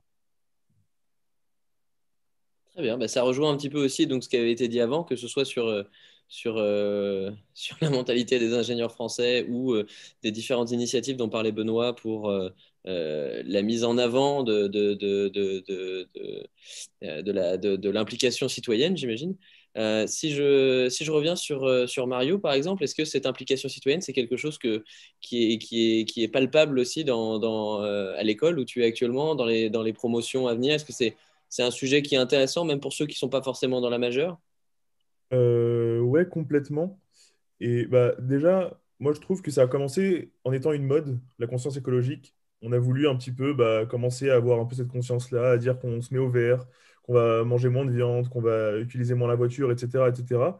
Et au fur et à mesure, bah, c'est devenu vraiment une, vraie conscience, une vraie implication des élèves. Enfin, on voit déjà à l'école, juste pour revenir sur l'association aussi, il y a la So Noise, dont euh, bah, qui, maintenant a explosé vraiment euh, à, l'ECE et qui implique de plus en plus euh, d'étudiants tous les ans. Et on voit vraiment que cette conscience, elle est, elle est vraiment collective et particulièrement chez les ingénieurs, parce qu'on sent qu'on a un rôle à jouer. Enfin, moi, en tout cas, c'est l'association que j'ai. Que ce soit dans ma majeure ou dans les autres majeures, j'en ai déjà parlé avec d'autres personnes aussi, d'autres majeures différentes, qui ont vraiment envie de, mettre à profit justement ce qu'ils ont appris en technique pour, euh, pour justement euh, améliorer et avoir leur, euh, ajouter leur pierre à l'édifice dans la transition justement énergétique et numérique bah, pour plus tard. Et donc, pour répondre à la question, oui, vraiment, je pense que ça s'est concrétisé et ça se démocratise en fait de plus en plus, cette conscience écologique. Comme a dit Philippe tout à l'heure, c'est vraiment plus quelque chose qui doit être, entre guillemets, un gadget qu'on incorpore un peu euh, aux mentalités des entreprises, aux mentalités euh, individuelles. Là, c'est vraiment, euh, c'est partie prenante en fait de la, de la pensée et du modèle économique d'entreprise maintenant, et ça, tend à l'être de plus en plus. Merci Mario. Alors juste avant de donner la, parole à Benoît Gérard, est-ce que, est que, Mario Yamine pourrait nous, nous, nous, expliquer très, très rapidement, pour ceux qui, qui ne connaissent pas cette association relativement récente, le, but de Noise, quelques-uns de leurs, leurs projets importants par exemple? Alors, euh, pour faire bref, je crois que Noise, c'est l'abréviation de euh, Nouvel Observatoire euh, à impact social et environnemental, sociétal et environnemental. Il me semble que c'est ça. alors, ça c'est pas né à l'ECE. Donc, maintenant, c'est une association qui est développée dans plusieurs campus en France et à Paris notamment. C'est un élève de Dauphine qui est venu à l'ECE en deuxième année, qui l'a apporté avec lui à l'ECE. Donc, elle existe depuis maintenant 4 ans, je crois, à l'ECE. Et donc, les actions qu'elle mène, c'est vraiment des actions de sensibilisation avant tout, donc euh, aux questions euh, environnementales euh, en général. moi, je sais qu'en partenariat du coup, avec Cyprien Gassé, qui était, qui était président de Noise il y a deux ans, on a organisé une clean walk du coup, à l'ECE, une des premières. Et en plus de ça, on avait fait une semaine de la récup, donc vraiment une semaine axée sur bah, la récup. On avait fait un stand de troc à l'école qui avait extrêmement bien marché, à notre grande surprise, vu que c'était vraiment une première à l'ECE, on ne savait pas trop comment les gens réagiraient. Et finalement, bah, ça a marché au-delà de nos espérances, avec des ateliers comme Repair Café qui venaient euh, expliquer euh, comment on pouvait revaloriser euh, des objets, etc. Et donc l'action Noise, elle se situe vraiment, elle est vraiment aussi transverse au, au, campus parce qu'il s'occupe aussi en parallèle avec ECE Borg, l'assaut de robotique, du potager de l'ECE, un potager qui est maintenant connecté du coup. Donc ils ont vraiment cette action de sensibilisation et au-delà de ça, moi je trouve vraiment qu'il y a une réelle implication parce que les membres de Noise, c'est des membres qui sont vraiment passionnés. Moi, j'ai été membre aussi pendant, deux ans de l'association. Donc, je, sais vraiment de quoi je parle et j'ai vu les, bureaux à l'œuvre, etc. Ils ont vraiment une, réelle passion, en fait, dans, le fait de transmettre leur, leur, conscience, leur conscience énergétique. Et, et, voilà. Voilà, pour ce qui est des actions de Noise, c'est vraiment. Euh, il y a aussi, je sais qu'ils ont un programme ECO, qui est un programme un peu plus sociétal, du coup, le, volet qui n'est pas environnemental et qui euh, se base vraiment dans l'intervention dans les écoles. Euh, voilà. Merci Mario, effectivement on sent la, passion. Euh, on me dit euh, dans l'oreillette de la régie pour, euh, complémenter ce qui est déjà très complet, je dois le dire, de, Mario, ça a été effectivement, c'est né à l'ESCP, c'est une, une association multi-école présente dans plus de 10 écoles en France, que ce soit université, école d'ingé ou de commerce. Et c'est effectivement, comme ça a été dit, le nouvel observatoire de l'innovation sociale et environnementale, NOISE, et je salue ici Cyprien Gasset, effectivement ex-président, et qui a été et qui est actuellement euh, membre assidu de, l'association Alumni. Merci à lui. Euh, et donc, comme promis, euh, Benoît Gérard, la parole. Oui, tout à fait. Je voulais rebondir à ce que tu disais tout à l'heure par rapport à la mode. En fait, il y a quelque chose que je voudrais revenir sur un sujet, c'est le lien entre l'économie et l'énergie. Tout à l'heure, on a, on a parlé de, Jean-Marie Jancovici, qui il explique très bien, que je conseille vivement à tous ceux qui nous, qui nous écoutent et nous regardent de, regarder, c'est euh, donc du coup l'énergie est vitale pour euh, le fonctionnement de l'économie et le système productif euh, dans le monde. Et aujourd'hui, on, on ne sait pas comment réduire la consommation énergétique drastiquement sans engendrer une récession et sans restreindre l'aspect productif mondial. cette chose, du coup, ce qu'il faut avoir conscience, c'est que pour travailler, euh, si on prend, euh, moi je suis consultant, pour travailler, j'ai besoin d'un ordinateur, j'ai besoin de me déplacer, d'aller chez mon client, euh, j'ai besoin de tas d'outils, d'outils qui sont énergivores. Et donc, du coup, je dois consommer de l'énergie pour être productif et pour engendrer de la valeur. tout le monde, un ouvrier, il a besoin d'une machine qui consomme de l'énergie. Et donc, en fait, vis-à-vis du développement des différents pays dans le monde, donc les pays émergents, l'augmentation euh, de la demande énergétique, la consommation énergétique va drastiquement augmenter euh, ces prochaines années. Et nous, en fait, on est dans un pays, en France, où globalement la consommation énergétique stagne depuis plusieurs années, puisqu'on est arrivé à un palier. Et ça se voit avec la croissance, elle évolue plus tant que ça. ce que je voulais dire par rapport à ça, c'est que l'efficacité, c'est bien. on va gagner en efficacité, mais par contre, les, matériaux, si on prend le solaire ou d'autres énergies, ça utilise des, terres rares, des matériaux qui sont, euh, qui sont assez rares et qui vont, euh, dans des années plus tard, donc comme le pétrole, vont tendre à euh, être en, en, déficit et donc on va être dépendant d'une nouvelle source d'énergie qui est naturelle, fossilisée, et du coup, on va créer de nouvelles guerres.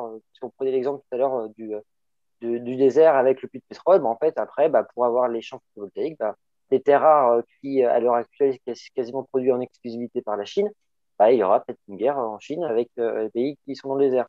Et tout ça pour dire que l'efficacité, c'est une bonne chose. Par contre, ce qu'il faut être conscient, ce avoir conscience, c'est que euh, on va pouvoir avoir une transition énergétique en mode serein uniquement si on passe par de la sobriété énergétique.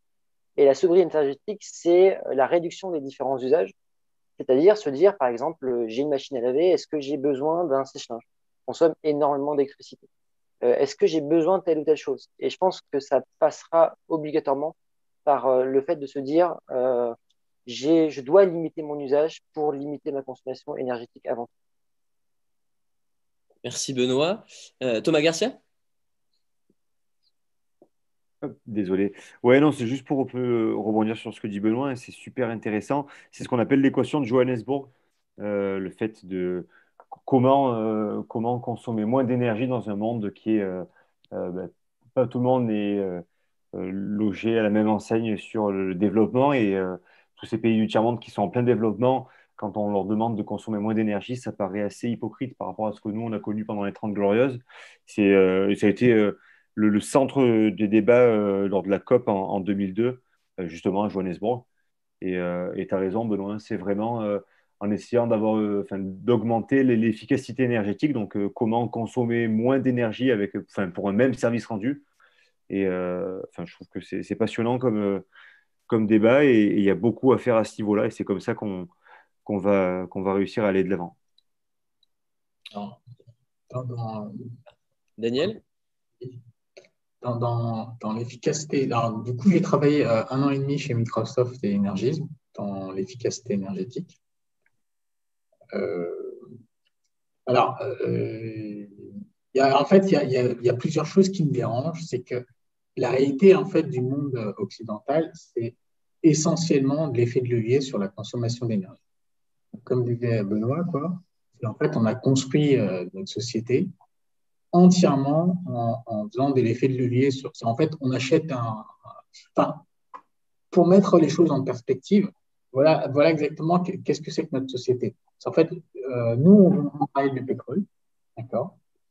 Euh, 50% va servir de kérosène pour le fret, euh, les, bateaux, l'acheminement, toute la logistique en fait du transport du matériel, etc. Sur les 50% qui restent, d'accord, on va vendre 25% en fait en essence et on fait déjà x2 en marge. Sur les 25% qui restent un peu, on va les couper en deux, on va faire 12%. Euh, euh, on va en fait en faire du diesel ou euh, du, carburant pour les voitures de course, etc. Et on fait déjà x4 en marge.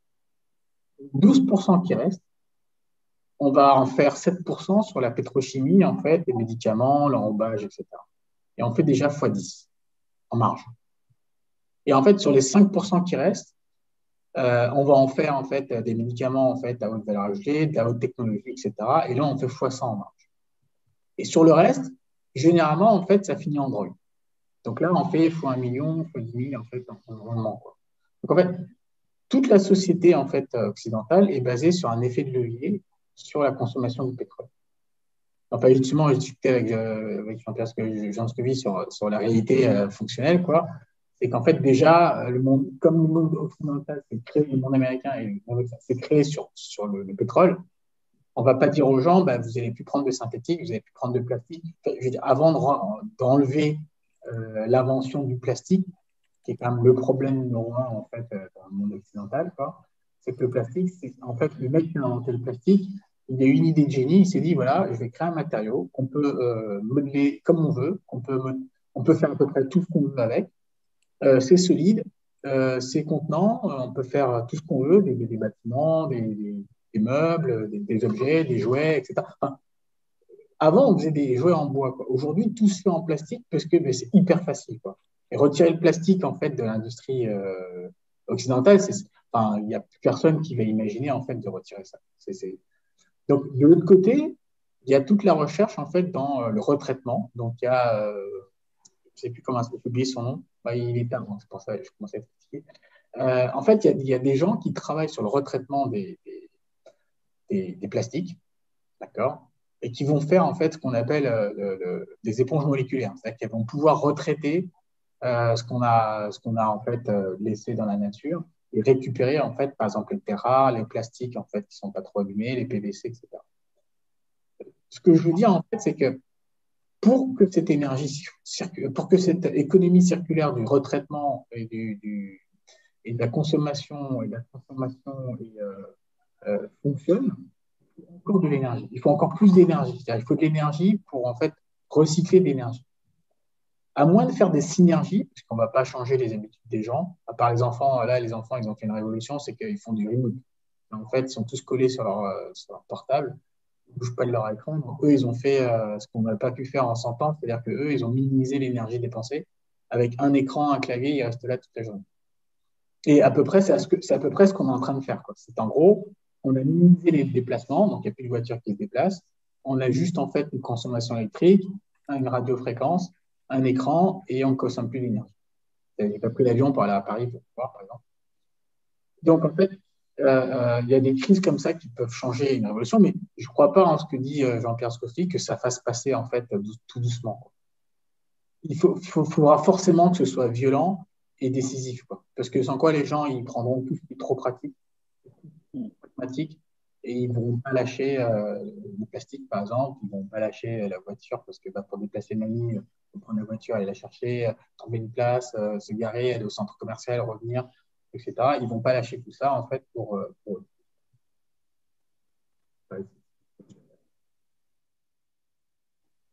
Merci Daniel euh, pour cette, euh, cet input. Alors je, me, je vais en profiter pour, euh, pour transitionner, effectivement. Donc là, on a, on a parlé de l'implication citoyenne, on a parlé de, de, ce qui se passe soit actuellement, soit sur, sur les, éléments de l'énergie. pardon.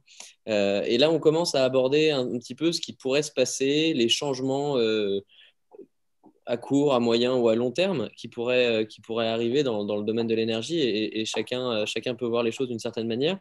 Euh, et donc, du coup, j'aimerais, j'aimerais aborder ce, sujet-là, effectivement.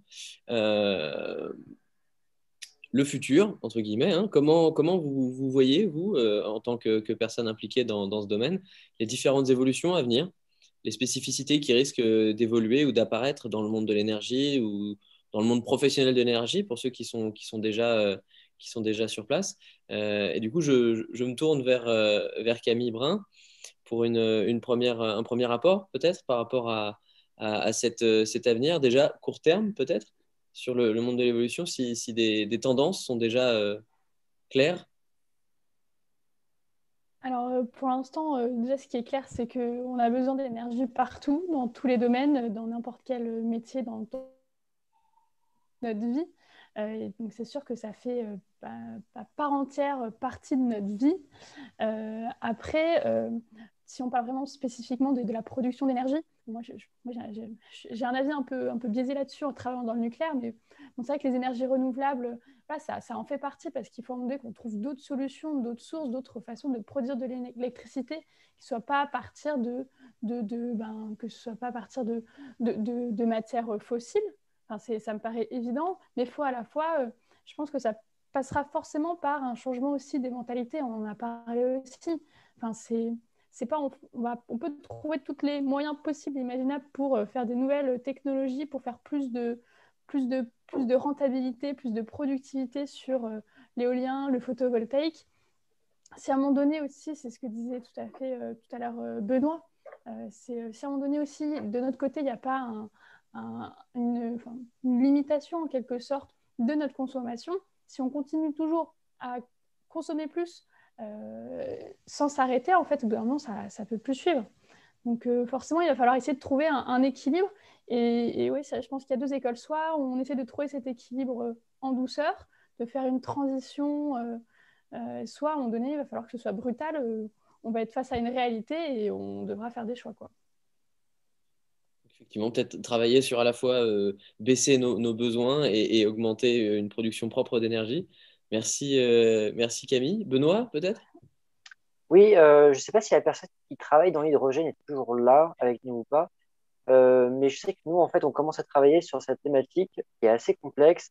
Et j'ai participé à une conférence de, de Centrale Supélec il n'y a pas très longtemps où en fait le débat était, était un peu biaisé. on n'a pas eu une conclusion assez claire. Est-ce qu'il peut nous en dire un peu plus sur les enjeux de l'hydrogène et sur comment il voit l'hydrogène en tant que vecteur énergétique euh, dans le paysage euh, futur?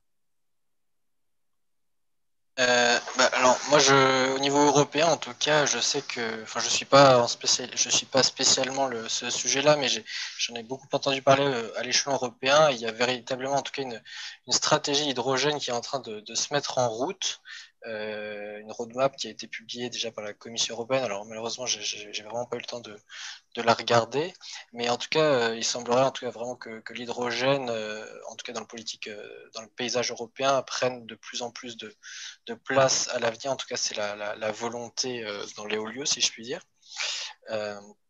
Après, sur, les, des questions comme, le nucléaire, en fait, il y a, en effet beaucoup de, y a beaucoup d'antagonisme entre, entre guillemets, puisque euh, on a vraiment des, pays très différents qui, qui ont des, paysages euh, énergétiques euh, très différents et qui ont des, un peu des idéologies parfois très opposées. Et du coup, le, nucléaire, pour l'instant, et en tout cas à ma vue européenne, reste un peu en suspens. On ne sait pas trop quel sera son, le sort qui lui sera réservé. Euh, peut-être euh, sera-t-il désigné comme une activité de transition qui durera, je ne sais pas, 20, 30, 40, 50 ans, je, n'en sais rien. Euh, et qui permettrait euh, du coup d'avoir quand même des financements euh, plus, plus, plus adéquat, enfin plus, plus, plus, plus bénéficiaire. et sinon, je pense que ce qu'il faut, faut aussi mettre en, en, perspective aussi tout ce qui est réseau de chaleur urbain avec récupération de, biomasse ou justement tout, tout, ce qui concerne la gestion des déchets, la valorisation énergétique des déchets et, et, la valorisation de la chaleur matale euh, de la chaleur fatale pardon, euh, des industries aussi. Donc, essayer d'optimiser euh, partout où c'est possible les, différentes, les différents moyens d'émettre davantage de, CO2 et de récupérer toute, la, toute la chaleur, tout, tout, ce qui peut être produit par ailleurs. J'ai pas entendu ce que tu disais, Benoît. Le biométhane, oui, je rebondis sur le biométhane aussi. Est-ce que la roadmap elle est publique ou pas? Oui, oui, oui, oui. Ouais. Regarderai ça, merci. En effet, le, biométhane euh, qu'on retrouve aussi en décharge, euh, il vaut mieux le torcher, par exemple, que, euh, et, en faire un outil de, production de, chaleur et que ça se transforme en CO2, puisqu'on sait tous que le, méthane a un pouvoir d'émission de, enfin, un pouvoir par rapport au CO2 qui est 40 fois supérieur.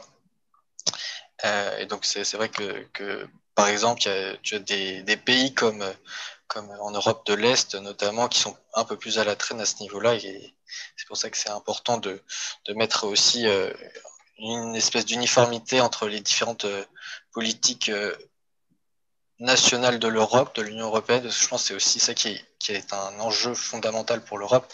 C'est garder trouve euh, cet esprit de, paix et, d'unité qui existe depuis maintenant la, fin de la Seconde Guerre mondiale euh, et qui est pour moi très, très important, je, trouve. C'est-à-dire qu'on a réussi euh, jusqu'à présent à, ne plus, plus retomber dans la guerre et espérons le plus longtemps possible. Mais je pense justement grâce au fait que l'Union européenne permette d'avoir des règles qui soient les mêmes et qu'il n'y ait pas des, effets de, de, concurrence déloyale entre les différents acteurs euh, qui amènerait en fait euh, à l'envie, à la jalousie euh, et au, cercle un peu vicieux. Il y a vraiment cet esprit-là en fait à la, BCE. parce que le conflit entre l'Allemagne et la France, quoi, sur le projet Hercule, là je dérive peut-être du, du, débat, quoi. Euh, le conflit, en fait, euh, projet Hercule sur EDF, en fait, il y a la moitié des Français qui considèrent en fait que c'est une attaque des Allemands sur les industriels français qui ne payent pas leur électricité très cher. Parce qu'en fait, les Allemands payent leur électricité via le charbon, donc en fait avec un coût euh, vachement élevé. Et les Français, en fait, depuis 40 ans, en fait, font une concurrence déloyale à toute l'Europe parce qu'ils ne payent jamais leur électricité en fait, ils payent peanuts. C'est nucléaire. Bah, bah, je ne sais pas si c'est grâce au nucléaire, mais en tout cas, les Allemands, en fait, tous les pays européens reprochent aux Français de dire ça fait 30 ans que vous ne payez pas les, coûts d'énergie euh, pour faire votre production.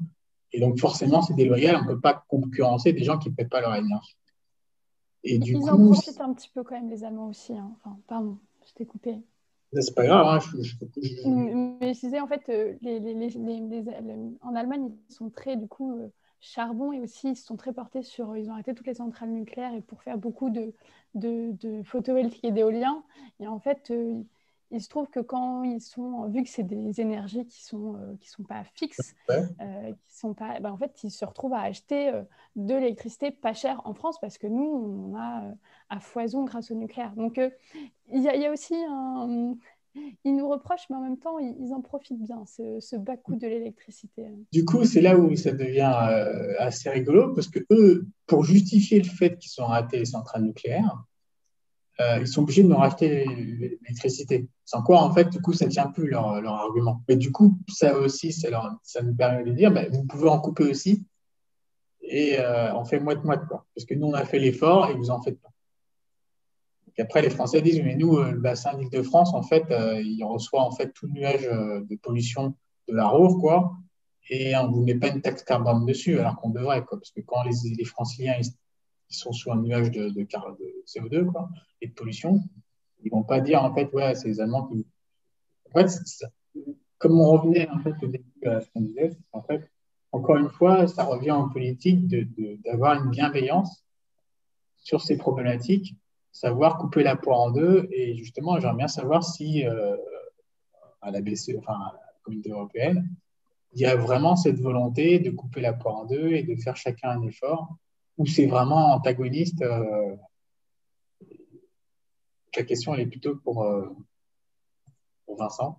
Bah, en fait, euh, du coup, moi je suis plus ce qui se passe au niveau de la Commission euh, plutôt qu'au Conseil européen qui représente vraiment les pays, euh, où c'est quand même plus difficile d'avoir des infos en, off. Mais en effet, enfin, les, deux choses, je dirais. Bah, D'une part, il y a vraiment des, des, visions très opposées de ce que devrait être le mix européen de demain.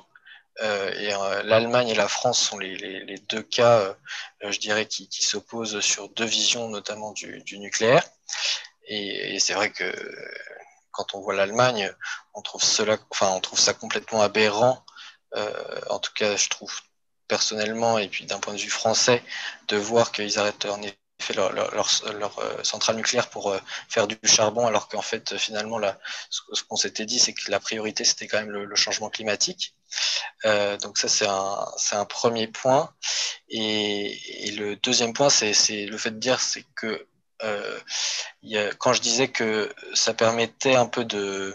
Euh, enfin, l'Union européenne permettait d'éviter les, tensions de manière trop, importante entre les différents États membres en créant des, règles strictes, c'est d'une part sur un, une, une, partie de sujets euh, qui sont parfois bien ciblés, euh, et dont euh, la, politique énergétique ne fait pas forcément partie puisqu'elle elle appartient quand même aux États, aux États membres de décider proprement à leur niveau du choix qu'ils vont faire tout en respectant leurs engagements climatiques de leur côté. Mais c'est au pays de faire leur propre choix, euh, leur propre modèle. Euh, mais cependant, voilà, donc je disais, oui, il y a euh, quelque chose, enfin, il y y a, des règles qui permettent d'éviter les, les, concurrences déloyales et les jalousies. Euh, mais même dans mon secteur, à savoir les, les déchets, on a encore des, des, choses qui sont pas encore réglées, des choses qui, qui sont un peu dures. Donc, je dis pas que l'Europe c'est formidable et que tout est parfait dès aujourd'hui, mais euh, voilà, l'Europe sait qu'il y, a des endroits où il y a encore à travailler et, euh, la politique énergétique, d'une part, en fait partie, et en même temps, la Commission n'a pas un pouvoir d'influence sur la politique énergétique de, chaque pays. Donc, euh, c'est plus compliqué qu'à qu qu ce qu'il n'y paraît. Est-ce que, l'ingénieur, en fait, il a quand même. Je prends l'exemple de la finance euh, il y a 30 ans, c'était des écoles de commerce qui allaient en finance. Il n'y avait pas d'ingénieurs. Et puis, euh, il y a eu la révolution en fait de la statistique et des probabilités. Et aujourd'hui, il n'y a plus personne en fait euh, dans la finance, de marché, qui n'est pas d'une école d'ingénieur.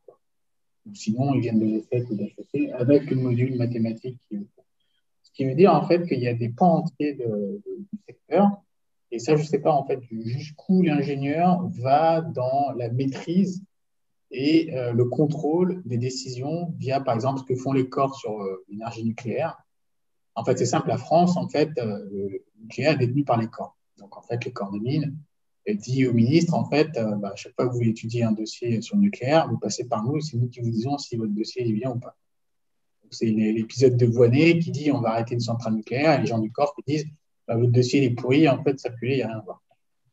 Et est-ce que, en fait, l'ingénieur, en fait, euh, en mettant, en fait, tous les socles techniques de décision, c'est-à-dire l'arbre décisionnel, finalement, est-ce que finalement le politicien se retrouve coincé ou est-ce que c'est lui qui est quand même donneur d'ordre en disant euh, voilà, moi, c'est ce que je veux, débrouillez-vous, je ne veux pas savoir, débrouillez-vous, c'est ça qu'il faut faire.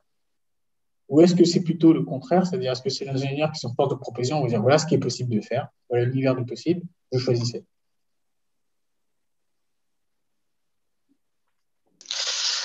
Euh, c'est une, bonne question. Euh, Nous-mêmes, euh, on a un peu du mal à, voir euh, aussi, je dirais, quelle est la, part de ces deux réponses qui est la plus vraisemblable. Parce que autant parfois on a, affaire à des politiciens ou des, gens qui représentent la commission euh, qui sont euh, très à l'écoute et vraiment euh, dans la volonté d'écouter les professionnels du secteur, de mieux comprendre quels sont nos messages clés, nos lignes rouges, nos, problématiques qu'on ne pourra pas franchir. Autant parfois, on a l'impression de se retrouver face à un mur et finalement, on se dit, mais est-ce qu'ils nous écoutent ou, ou, en fait, ils ont quelque chose déjà en tête qui fait qu'en fait, peu importe ce qu'on dise, on va, on va jamais obtenir gain de cause. Et donc, en fait, pour moi, ça dépend des, secteurs, enfin, ça dépend des, parfois des sujets même. Euh, parfois, on va avoir des, voilà, cette volonté de, vraiment comprendre nos problématiques et d'autre part, des moments où on ne comprendra pas ce que, quelle est la, volonté euh, derrière, euh, si ce n'est parfois idéologique. Hmm. Si, je, si je recentre un petit peu le, le, débat sur, sur, sur l'avenir à, à, moyen terme, à, long, à court terme, pardon, Qu'est-ce que, euh, qu'est-ce que ce que nous venons nous dire euh, peut, peut, nous enseigner par rapport à la marche à suivre pour les, les, quelques années à venir, par exemple? Euh, Benoît Girard, demandez la parole. En fait, c'était pour rebondir sur, sur, ce que disait Vincent tout à l'heure, donc si tu veux recentrer le sujet, il n'y a pas de souci. Bah, tu peux faire les deux, rebondir sur ce qu'il a dit et, et anticiper la question je disais par rapport aux, politiciens, euh, je pense un peu comme, euh, comme ce que je disais tout à l'heure par rapport au mix énergétique avec euh, les différentes notions d'attractivité d'une énergie, je pense qu'ils ont des différents critères pour lesquels ils sont, ils sont challengés et lesquels ils doivent répondre par rapport à, par rapport à des, acteurs. et en fait, quand il y a des, après, il y a une pondération par rapport à ces critères. Et parfois, il y a des critères qui peuvent, il y a une corrélation qui peut dire voilà, là, j'ai plus de laxitude euh, et je vais pouvoir plus écouter un ingénieur euh, par rapport à ce qu'il me dit parce que je ne suis pas trop challengé sur le sujet, parce que j'ai pas trop de pression sur le sujet. Et parfois, je pense qu'il y a tellement de pression des différents acteurs du marché. Euh, quand je vois Total qui se renomme Total Energy pour changer un peu, pour affirmer sa, sa changement de stratégie, quelqu'un de quelqu'un un politicien français peut pas peut pas euh, passer outre la stratégie d'un des gros acteurs de l'énergie et, faire totalement l'inverse en disant euh, bah, finalement euh, on va le nucléaire, ah bah total vous n'avez pas nucléaire, bah dommage pour vous. Et je pense qu'ils ont aussi un, un panier un peu plus large et parfois, je pense que tu as un peu raison, c'est qu'ils ont déjà des réponses sur certains sujets et il y a des choses qui ne peuvent pas fâcher. C'est ma vision, hein, bien sûr. Sachant qu'à mon avis, en plus, les scientifiques, la communauté, scientifique, elle n'est pas toujours d'accord sur tous les sujets. On voit, on voit notamment là sur la crise du Covid, hein, je veux dire, euh, finalement, les politiques, euh, ils, ont plein de sons de cloche de scientifiques euh, auxquels ils, doivent faire attention. Et, au final, c'est à eux de prendre la décision avec la responsabilité qui, incombe. Donc il y a un moment où c'est même si on disait voilà on va décider rationnellement sur des bases scientifiques, déjà euh, le problème il est biaisé parce que tous les scientifiques sont pas tout à fait d'accord sur euh, quelles sont les solutions pour appréhender la transition écologique. Est-ce que ce sera un choc Est-ce qu'il faut vraiment une crise majeure pour qu'on change nos, mentalités? Est-ce que les sciences réussiront à apporter toutes les solutions miracles qui permettront au fait, enfin, à la société de, de toujours faire plus en consommant moins euh, dans un domaine? Enfin, on a des ressources qui sont quand même limitées. Hein, la planète Terre, ça, reste la planète Terre. Hein, donc, euh, si on, on, continue d'augmenter en termes de population, euh, bon, il y a quand même un moment où on va se poser la question de savoir combien de surface par, par habitant, quelles ressources par habitant. Donc voilà. Donc, mais je, pense que voilà, déjà les politiques, c'est pas forcément une évidence pour eux d'avoir un, avis scientifique euh, prédominant qui leur permettrait de guider complètement leur choix. Donc, euh, et effectivement, ils ont d'autres considérations à prendre en compte, notamment euh, tout ce qui est lié aux, aux, élections, enfin aux problématiques électorales, économiques, etc. Très bon point. Alors effectivement, c'est quelque chose sur, le, sur lequel je voudrais, je voudrais revenir après, la, manière dont le pourquoi du comment la communauté scientifique, par exemple, ne pourrait pas se mettre d'accord par rapport aux différentes choses Est-ce que c'est parce qu'on ne sait pas tout encore ou parce que de nouvelles choses continuent à être, à être découvertes? Et, là, j'aimerais faire intervenir euh, effectivement Philippe Haïk donc, et, Thomas Guillemot sur euh, éventuellement ce qui pourrait être fait à plus, à plus long terme par rapport aux recherches en cours. Ils sont probablement euh, plus au courant. Mais d'ici là, je laisse la parole à Mario, Yamine et ensuite Thomas Garcia pour rebondir sur ce qui vient d'être dit.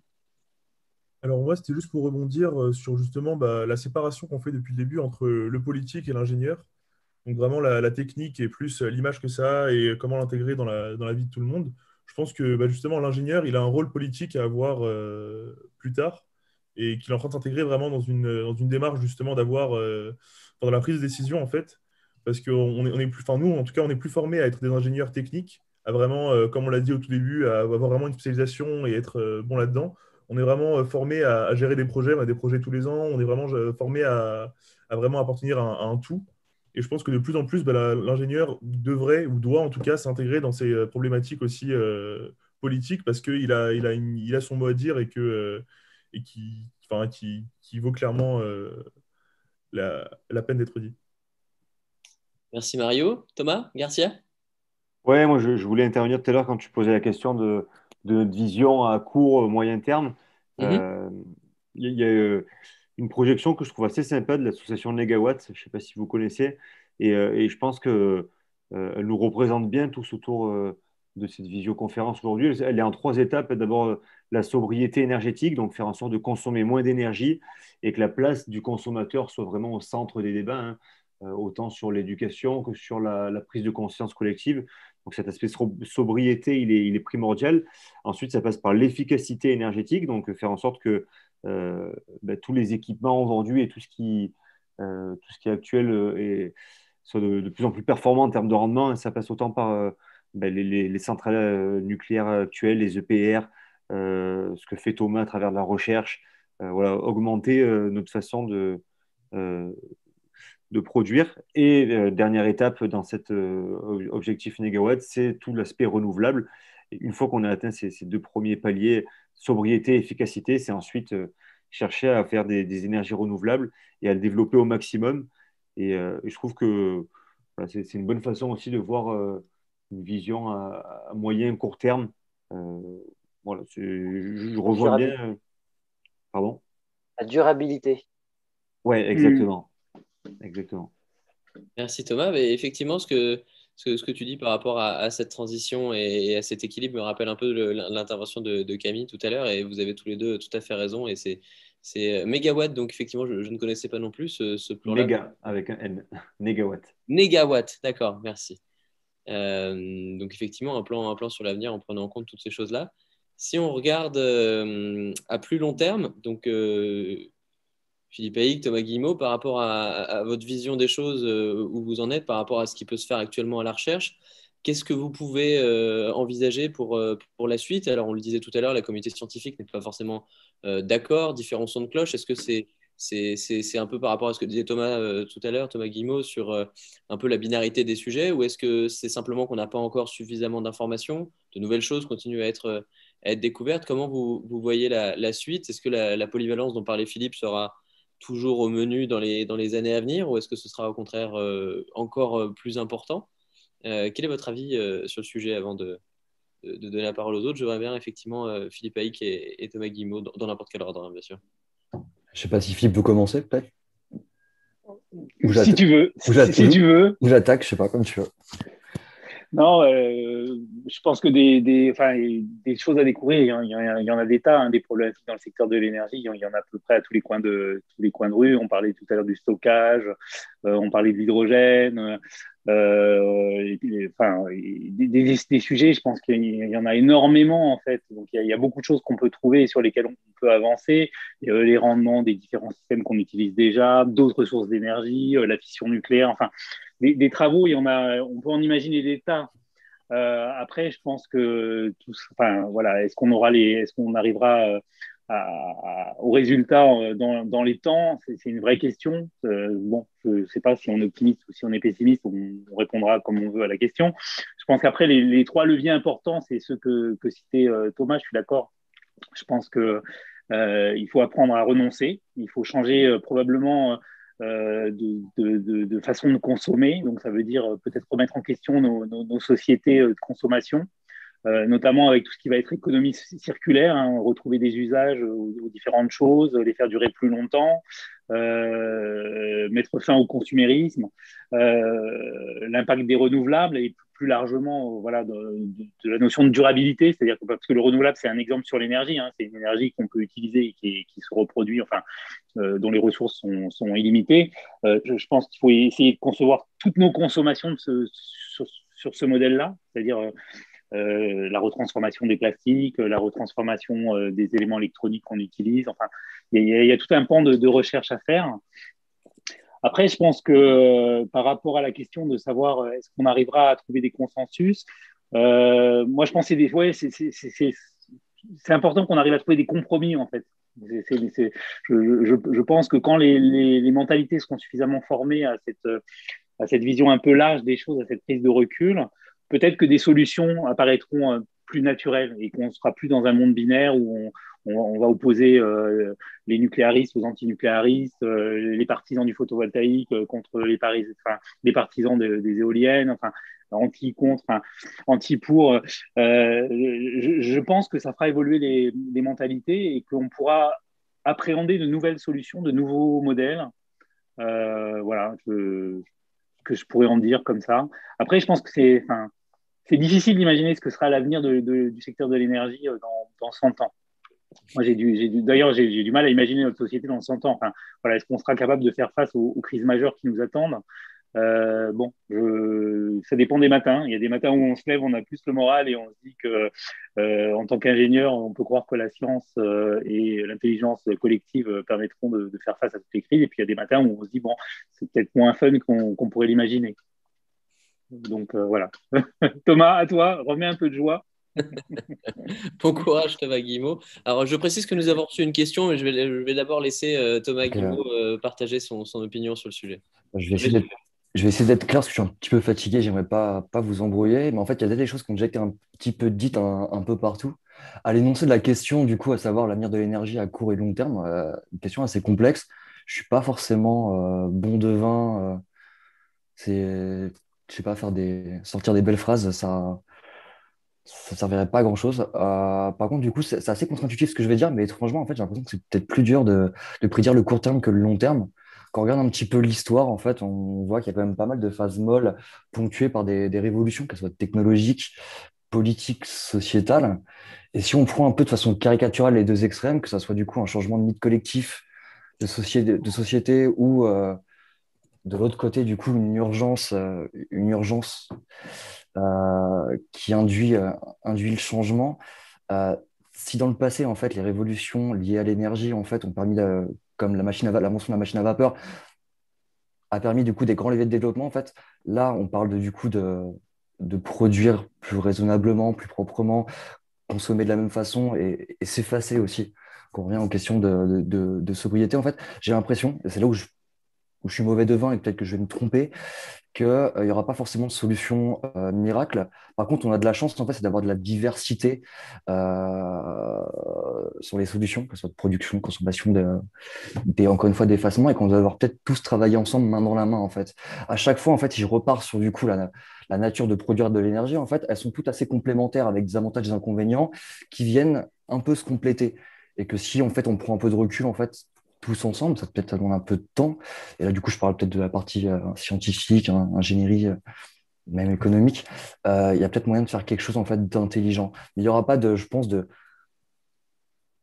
il n'y aura pas d'invention magique en fait qui viendra tous nous sauver. Par contre, du coup, si on travaille tous intelligemment et qu'on arrive dans la complémentarité à trouver des solutions, on, ça peut peut-être du coup arranger grandement, améliorer un petit peu les choses, améliorer désassombrir un peu notre futur, mais surtout en fait euh, apporter pas mal d'activités euh, pour tout le monde en fait. Créer des nouveaux métiers, créer des nouveaux, du coup des nouveaux besoins, répondre en tout cas à des nouveaux besoins. Et ça c'est le côté un petit peu positif de la chose. Et par contre je sais pas à quelle échéance ça peut arriver en fait, mais euh, mais je pense que l'histoire nous montre que on n'y coupera pas. Donc effectivement, à la fois de l'espoir et, à la fois une certaine forme de réalisme.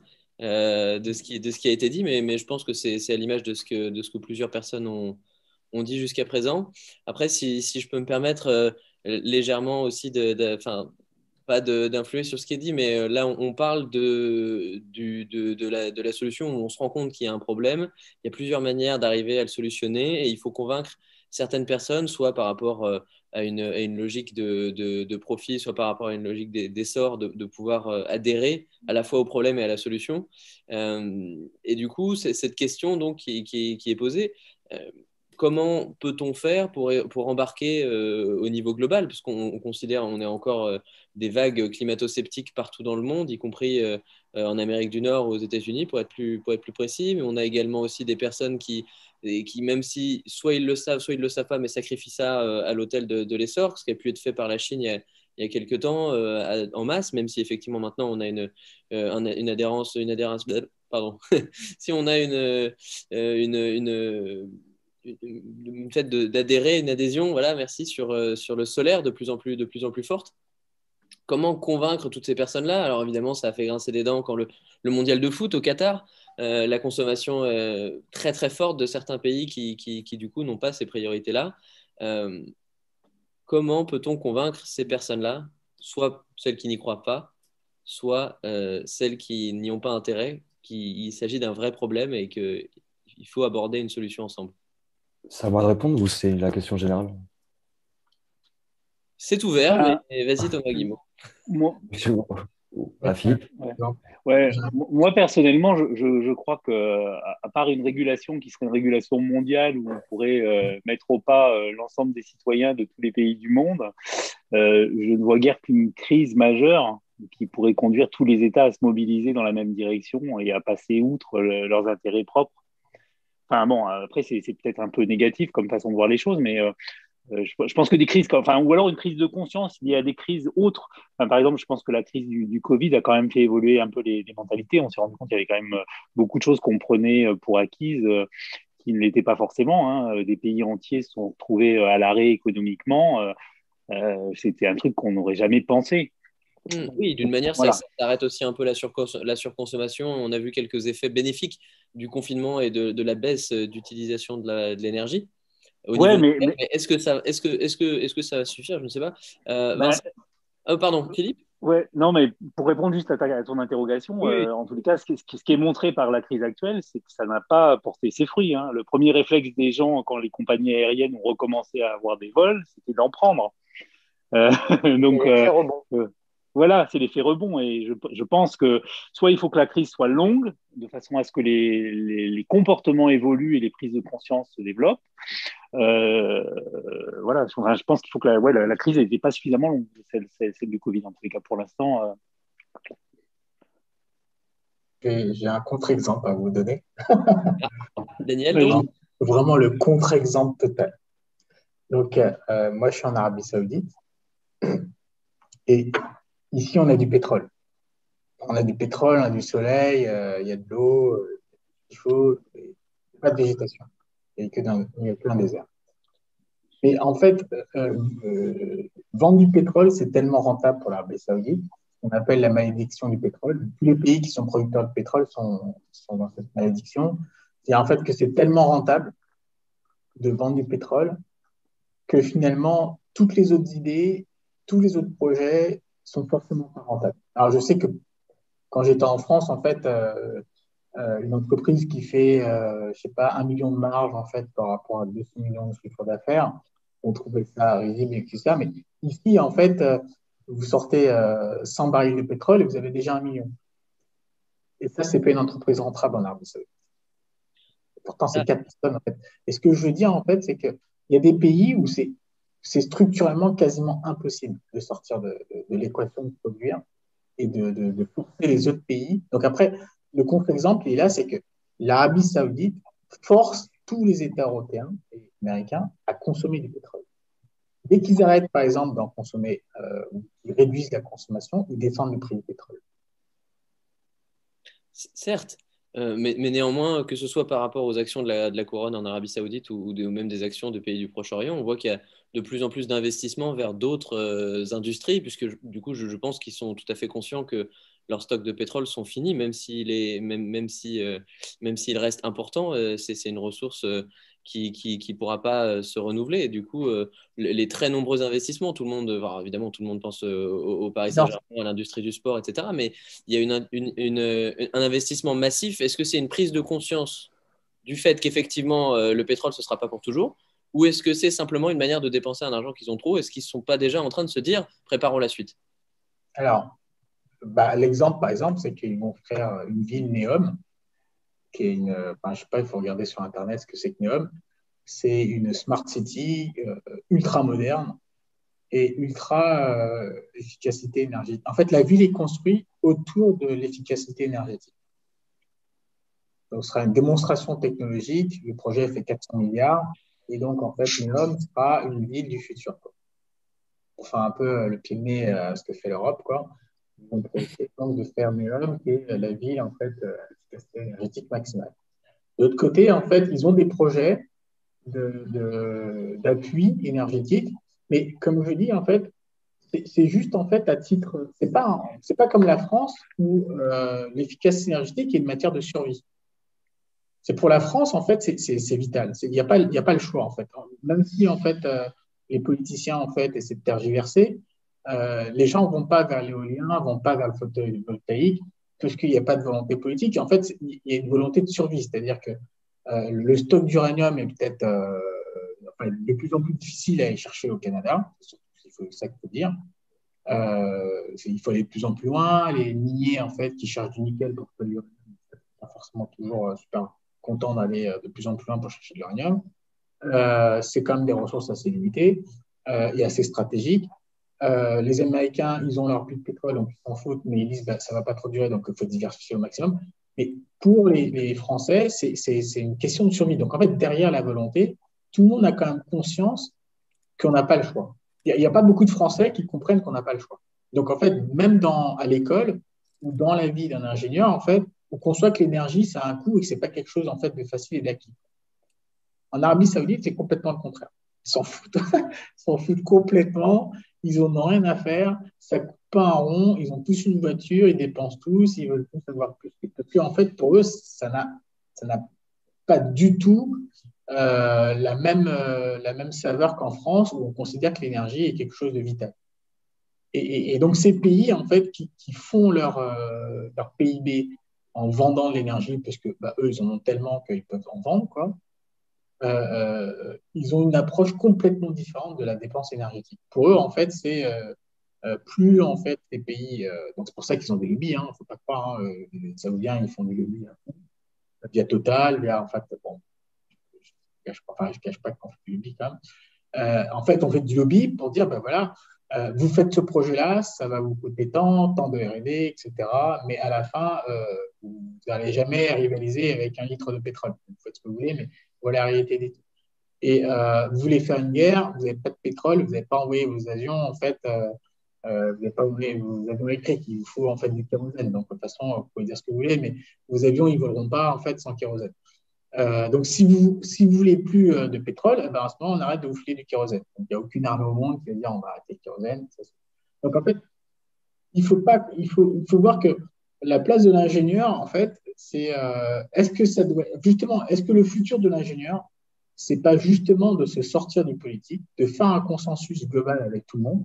En fait, en gros, c'est on fait comme les corps en fait dans, dans, l'énergie en France, c'est en fait, on fait un consensus avant, avant de donner des idées aux politiciens et avant de donner aux citoyens. C'est on fait d'abord un consensus euh, réfléchi avec des gens qui sont tous spécialistes, qui se disputent, mais que ça reste entre nous.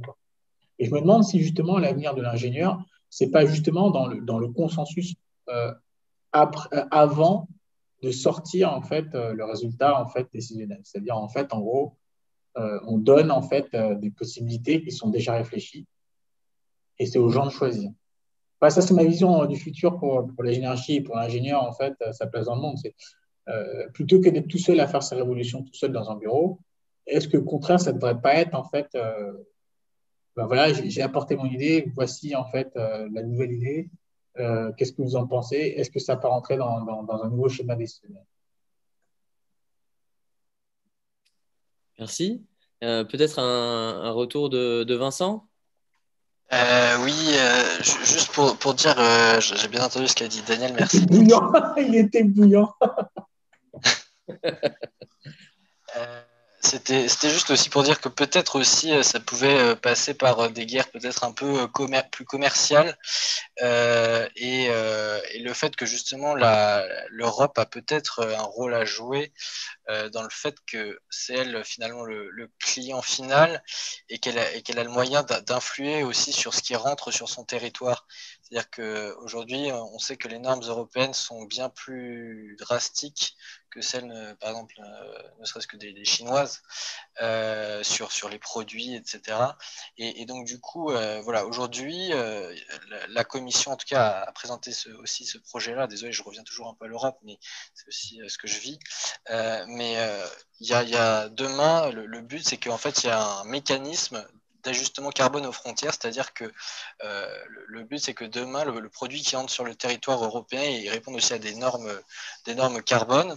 Donc par exemple ce, point sur le carbone par exemple, ça peut être aussi un moyen d'infléchir les politiques euh, mondiales, enfin les politiques internationales des, des pays euh, à l'étranger et je, voilà, je pense que ça peut être euh, un rôle que peut avoir l'Europe d'être d'une part leader euh, dans cette lutte euh, voilà, qu'elle a décidé de, mener concernant par exemple justement le, la transition écologique et, énergétique.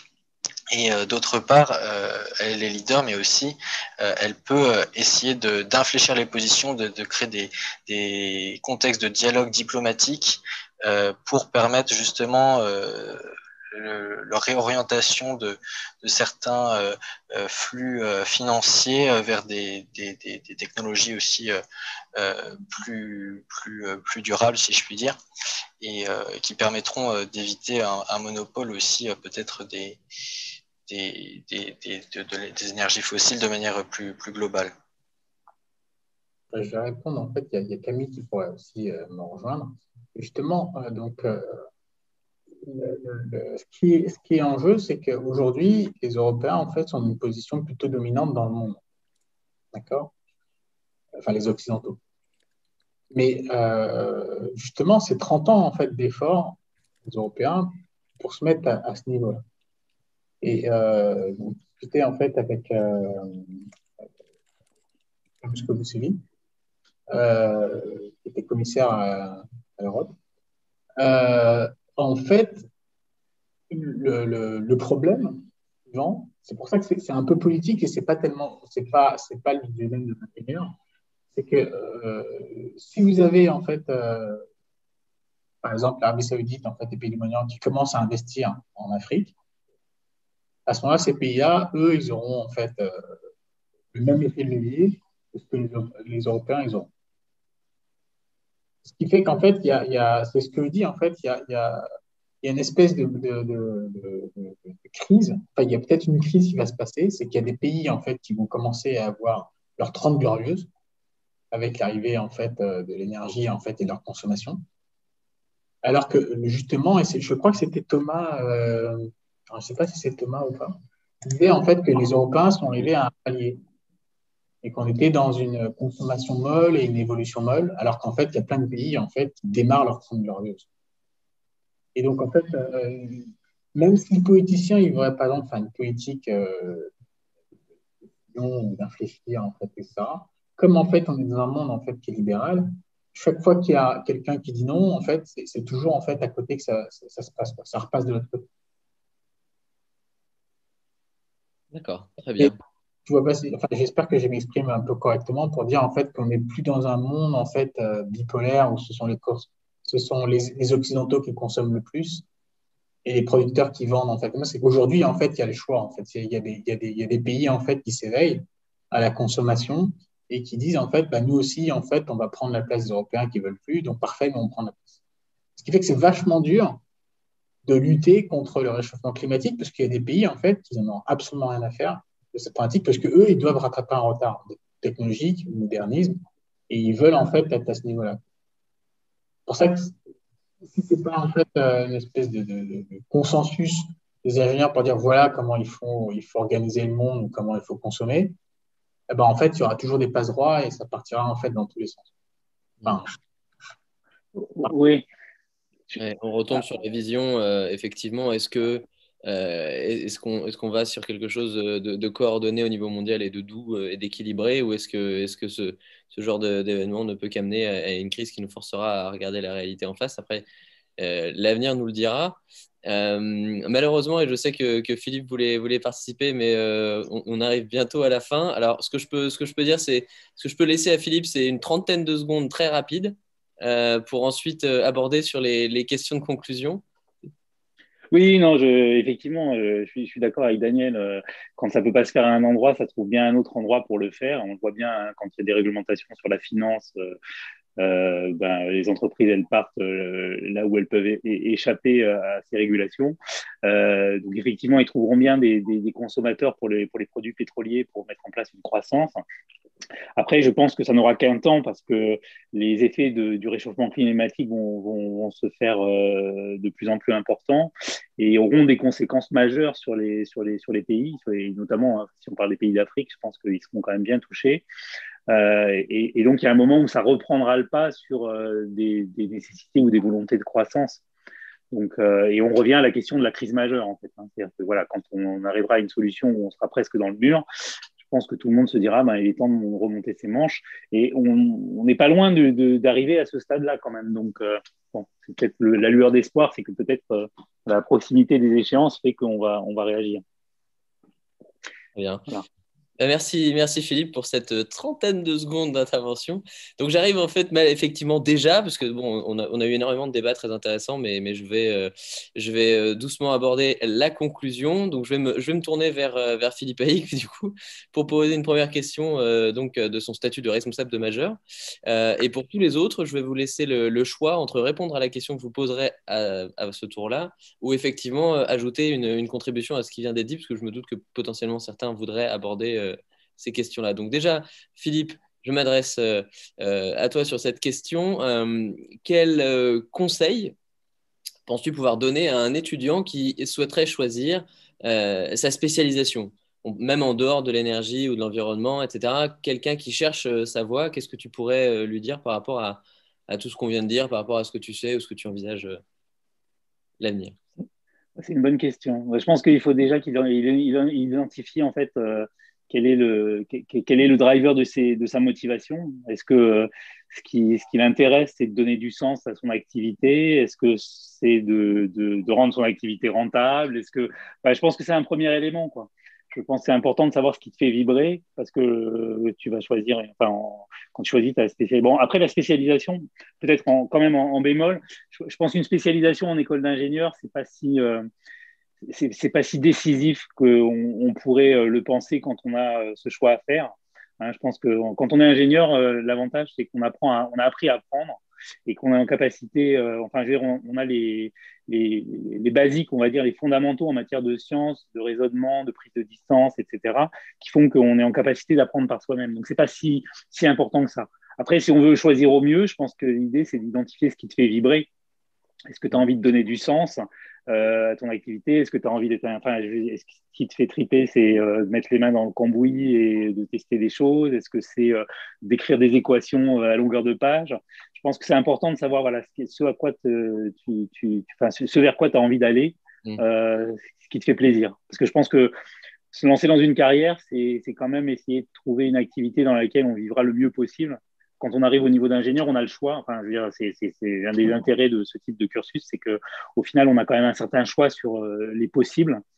Euh, donc, autant se, faire les choix qui, vous rendront heureux. Merci, merci Philippe. Effectivement. Euh, et euh, d'ailleurs, je me permets de, souligner que c'est effectivement le cas de, certains de nos invités ce soir. Pas tous n'ont fait euh, énergie-environnement, certains ont fait de l'électronique, de la microélectronique, de la finance. Et pourtant, on se retrouve ici ce soir à, parler d'énergie entre personnes qui ont choisi d'en faire leur métier.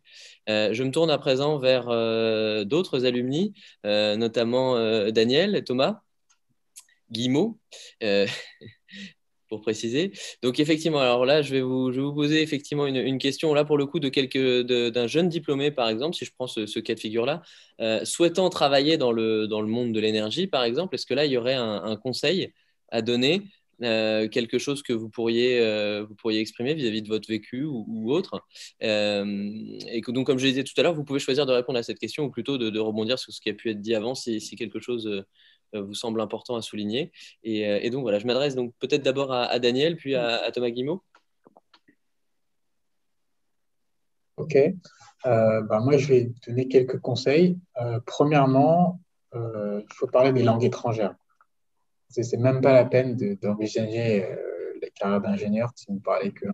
Il y a trop à bouger. Enfin, il faut aller partout dans le monde, courir partout. L'énergie, ça, ça, fait intervenir trop de gens, c'est trop politique, c'est trop mondial, et vous aurez toujours en fait à aller quelque part. L'anglais, c'est pas mal, mais il faut vraiment euh, être ouvert d'esprit, voyager beaucoup et voir ce qui se passe dans le monde. Parce que en fait, ça bouge beaucoup partout, et il ne faut pas avoir peur d'aller de bouger en fait. Donc, je sais, moi, je suis en Arabie Saoudite, donc c'est facile pour moi de dire ça, alors qu'il y a plein de gens qui sortent de l'école et qui, trouvent, qui, cherchent leur premier boulot. En fait, il ne faut pas avoir peur de, se déplacer de France. Quoi. Euh, le niveau des ingénieurs en France est très élevé. En fait, on s'en rend pas compte. On s'en rend pas compte, en fait. Mais euh, dès que vous sortez de France, euh, alors je sais que ça peut paraître bizarre, mais en fait, quand vous travaillez en France, on vous dit, ouais, mais c'est normal, en fait, que, ce que tu fais, c'est bon. Dans les autres pays, en fait, les gens sont hyper spécialisés. Donc, en fait, ils n'ont pas la pluriculturalité des, ingénieurs. En fait, ça n'existe pas. En fait. Dans les pays anglo-saxons, ça n'existe absolument pas. En fait, généralement, on va vous mettre double compétence, triple compétence. Mais euh, si vous avez plusieurs compétences en fait à haut niveau, ça n'existe pas dans ce pays. Donc, il ne faut pas oublier, quand, vous sortez de l'école d'ingénieur, il faut lever la tête et dire, en fait, si je sors de France, euh, en fait, je suis très compétent ailleurs il ne faudra jamais l'oublier parce que ça va vous suivre toute votre vie. en fait, si vous restez en France, vous aurez toujours l'impression en fait, d'être la dernière roue des carrosses, surtout si vous avez en face de vous des politiciens ou des centraliens. Il euh, ne faut, pas hésiter à retourner à l'école. Mais surtout, il ne faut pas oublier en fait, que le niveau des ingénieurs en France est très élevé dans le monde. Il ne faut pas avoir peur de voyager. Bien, merci Daniel. Thomas Guimau? Ah, euh, Thomas, peut-être euh, petit problème de, micro, Thomas Guim. Ouais, désolé, je qu'on passe. Et, désolé, hein, je disais, bah, je vais essayer de rebondir après, mais c'était une, très, bonne réponse. Euh, la, question, elle, est assez dure, en fait, en, vrai, si on vraiment on focalise sur le travail dans, dans l'énergie, en fait, c'est tellement vaste, c'est tellement, tellement diversifié que j'ai l'impression que cette question, en fait, elle, elle, amène à la sacralisation, qui peut être un peu terrifiant, mais je travaille dans l'énergie coûte que coûte. Si peut-être je vais parler de mon expérience du coup plutôt que de donner des, euh, des, conseils complémentaires qui ont déjà été apportés. C'est en fait, c'est un peu, enfin, mais, mais ce que j'ai aimé dans mes, dans mes expériences professionnelles du coup liées euh, à l'énergie, en fait, c'est des accidents, des accidents de parcours en fait. Je comptais pas forcément frontalement travailler dans l'énergie, c'est euh, des rencontres, c'est des, des, choix qui ont été faits à un moment qui m'ont amené à ça. Et après coup, dire que je travaille dans l'énergie, mais je ne l'ai pas forcément voulu dire directement. C'est par exemple quand je, dans ma formation euh, dans le système embarqué, ce qui me plaisait, c'était l'auto-alimentation du système embarqué. Et on parle de plus en plus de ça maintenant avec les thématiques autour de l'énergie harvesting, par exemple, etc. Mais à l'époque, ce n'était pas forcément mis, euh, mis en avant. Et c'est petit à petit de fil en aiguille, en fait, par un choix de stage, de qu'on tombe dedans en fait. Mais jamais de ma vie, je pensais que je finirais à travailler dans le photovoltaïque, euh, à faire de la physique et de la chimie, alors que j'ai une formation à la base en informatique électronique. Donc c'est faut, faut voir un peu ce qui nous fait plaisir, euh, aller chercher un petit peu euh, du coup ces, ces contacts, c'est ce que j'appelle des accidents de parcours, mais c'est positif en fait. Et en fait, on, on, on tombe dedans par des petites portes, par des voies détournées, etc. Mais on fait son petit chemin, sa petite aventure, et on y arrive, euh, on est en plein dedans. Donc la personne, en fait, euh, faut qu'elle se pose la question, c'est qu'est-ce qui lui plaît dans, cet écosystème-là, dans cet univers-là, en fait. Qui il, y a, tellement, euh, on a écouté tous les intervenants, etc., avec chacun son métier, etc., mais très, on a de la production, l'économie, la, façon de consommer, enfin, il y a tellement de choses, donc c'est, faut, faut désacraliser, se mettre moins de pression et, et commencer du coup par, par l'une des voies. Je, pense que j'ai peut-être pas répondu à la question, mais c'est, euh, c'est je, je veux pas que les gens aient peur. Enfin, je faut y aller quoi. Un peu innocemment et naïvement quoi. Un peu innocemment et naïvement, il faut y, il faut y aller. Merci Thomas Guillemot. En tout cas, ça, reste un conseil, je pense, qui, qui, qui, résonne chez certains. Je me tourne maintenant donc vers euh, Camille Brun et, Thomas Garcia. Euh, même question. Qu'est-ce que vous pourriez dire éventuellement à quelqu'un qui, souhaiterait se lancer un petit peu comme ça, comme on vient de le dire, dans le monde de l'énergie, ou vous pouvez effectivement choisir de, rebondir sur ce qui, a pu, être dit précédemment. Camille Brun? Euh, en fait, euh, je suis assez d'accord avec tout ce qui vient d'être dit, c'est-à-dire que déjà, il faut trouver sa voie. et qu'après, comme disait Thomas Guillemot, du coup, en fait, après, c'est des opportunités. En fait, le, le monde du travail, c'est beaucoup d'opportunités. Et l'avantage de l'énergie, c'est que, comme c'est ce qu'on a dit aussi tout au long de cette, de cette émission, c'est que c'est présent partout, dans, dans, tout ce qu'on fait, dans tous les cœurs de métier, ben, c'est on, s'y retrouve assez facilement en fait. Euh, voilà Thomas qui, a fait du système embarqué, qui, retrouve à faire du photovoltaïque, c'est clairement un exemple que euh, on, peut faire n'importe quelle spécialisation. Ben, après, euh, en fonction des opportunités, on finit par s'y retrouver. Et c'est quelque chose qui nous ouvre énormément de portes et énormément d'opportunités d'avoir déjà fait un premier pas dedans avec la majeure énergie environnement à l'ECE. Donc, euh, enfin, moi, je sais que ça m'a beaucoup apporté et que ça et que ça m'a permis après de, démarrer euh, dans ma vie professionnelle, en tout cas. Voilà. Merci Camille. Merci beaucoup. Moi, je dirais juste, euh, pour conclure aussi, hein, qu'il faut être fier de tout ce qu'on fait, parce que, ben, comme tu le disais, Daniel, on a, on a un bon niveau, il faut essayer de le mettre en avant et pas avoir honte ni regretter tout. Camille, tu disais, quand on te pose la question de dans quoi tu travailles, que tu dis le nucléaire, c'est toujours délicat. Il faut, foncer, il faut aller de l'avant et, euh, on est tous dans ce milieu qui est très porteur. Et, voilà, je trouve qu'il y a vraiment de quoi être fier de tout ce qu'on fait. Il y a des belles choses encore qui nous attendent et, euh, heureusement qu'il y a des écoles comme le CE et des personnes comme Philippe qui le, mettent de l'avant. Et pour moi, ben, la, solution tout ça, c'est vraiment l'éducation et, en arrêter avec cette désinformation et, euh, voilà. Il y, a, beaucoup de choses à faire et on est au cœur du sujet et, il faut y croire. Merci Thomas, merci Thomas Garcia. Je me tourne à présent donc euh, vers euh, Vincent de Badreau de, Saint-Martin et, Benoît euh, Girard pour la, même, la même question ou intervention. bon alors je commence.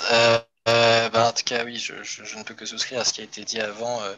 Regardez ce qui, ce qui parle au cœur déjà. Et, et moi, je, je, rajouterais aussi le fait est, que je pense que les politiques publiques influent aussi beaucoup sur aussi parfois un peu les, métiers de demain, même si forcément c'est d'abord lié à la recherche et développement, mais aussi à, à l'input qui est mis par, par les politiques publiques. Euh, et donc je pense que aussi le fait de regarder euh, ce qui est euh, mis en consultation, ne serait-ce qu'au niveau français ou au niveau européen, ce qui est proposé en termes de, de loi, ça peut être intéressant pour voir vers quoi on se dirige. Et par exemple, moi, je vous invite à aller voir, à taper sur Google euh, have Your Say euh, Published Initiatives, enfin Commission européenne, donc euh, les initiatives publiées par la, Commission européenne, et vous regardez par exemple tout ce qui est en lien avec l'énergie, et vous, pourrez voir un peu tout le panel de, ce qui est en ce moment actuellement discuté au niveau européen. Il sera demain, enfin après-demain, discuté au niveau français.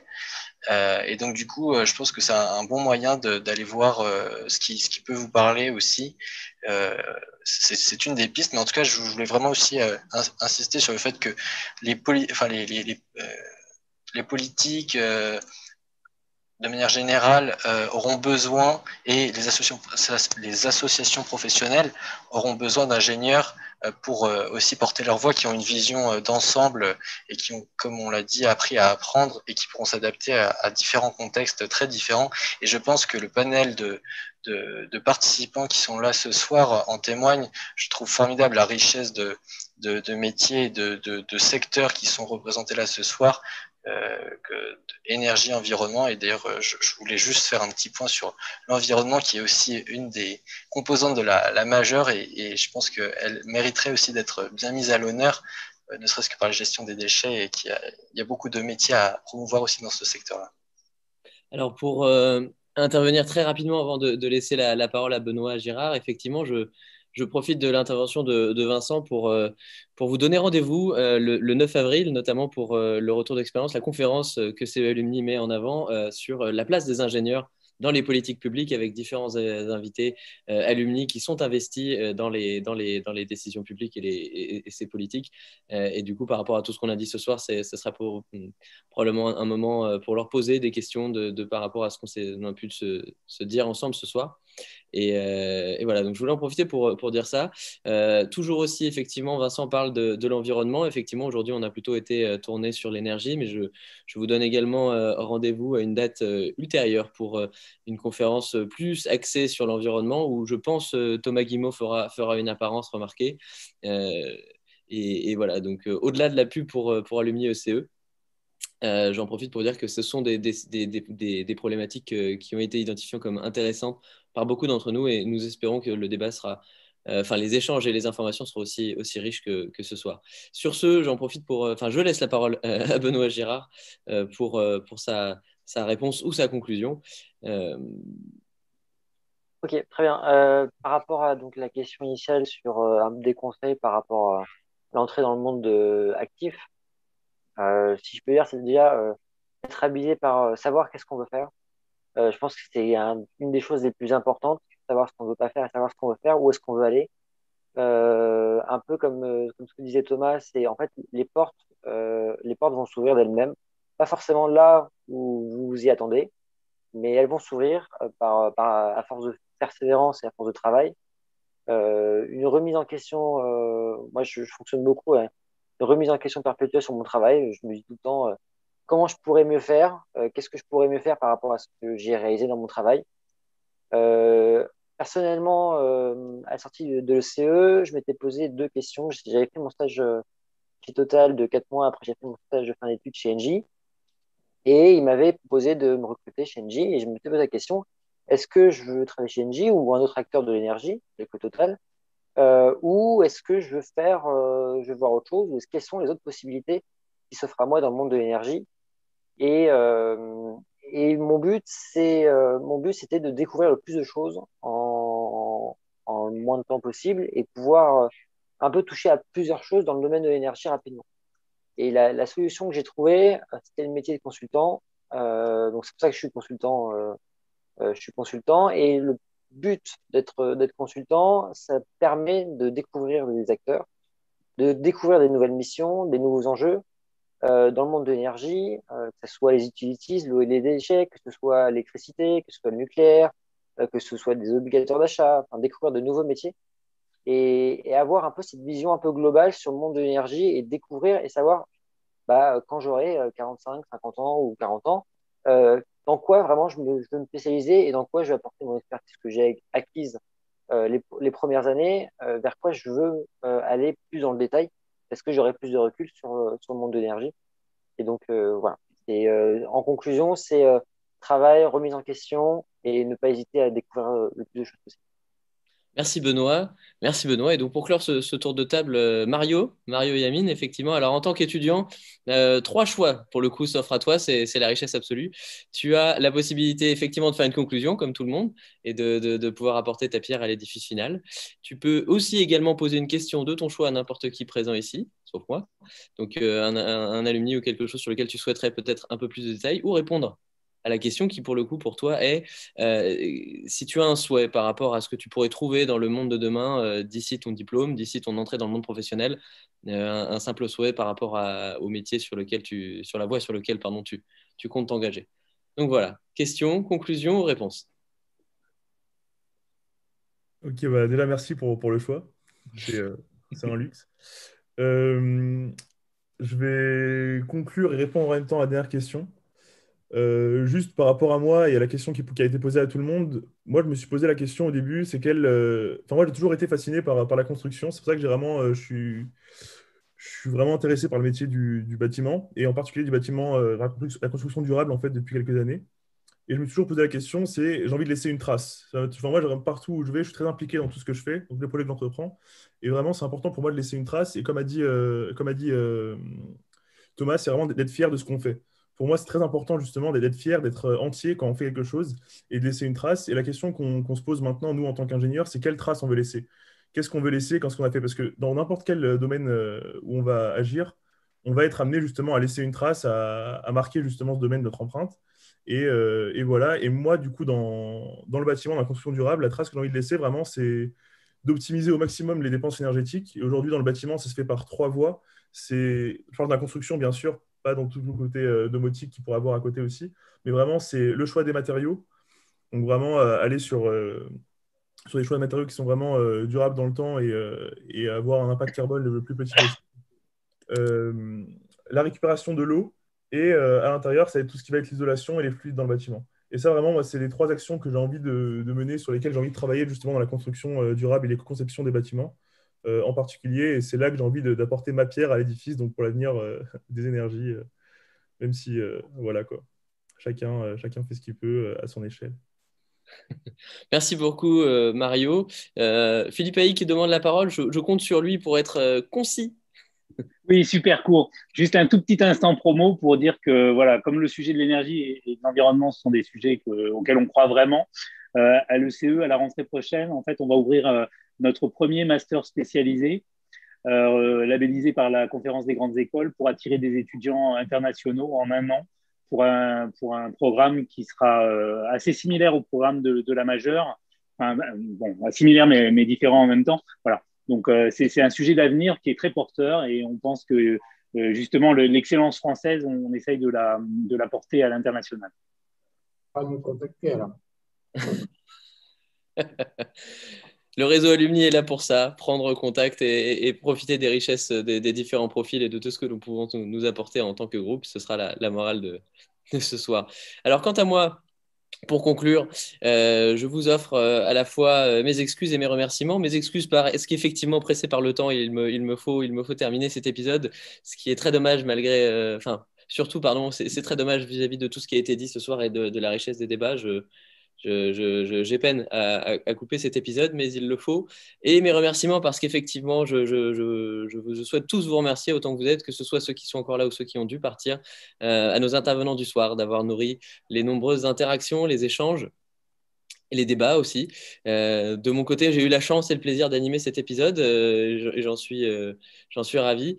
Une production en tout cas Alumni ECE, l'association des anciens de l'école, donc à la, à coordination, pardon, le docteur Maxime Schneider, à la réalisation Monsieur Nicolas Lopez, script et casting Cyprien Gasset, donc le bien nommé et moi-même. Donc le tout dans la joie et la bonne humeur, effectivement, et je l'espère ont été partagés par nos invités, euh, nos auditeurs et auditrices, et euh, tous ceux qui nous écoutent, que ce soit des étudiants, des étudiantes ou des alumni, euh, pendant ce, podcast. Je vous donne rendez-vous au prochain épisode d'Happy Hour qui s'intéressera à un domaine technologique différent. Et voilà, encore merci à tous et à toutes. Euh, n'hésitez pas alors à vous abonner effectivement à la chaîne YouTube euh, Alumni pour retrouver euh, cet épisode, les autres et tout, le contenu que, que, la communauté Alumni vous met à disposition sur ce réseau et sur les autres. Sur ce, je vous souhaite une, une excellente fin de soirée à vous et encore merci à tous. Merci Quentin.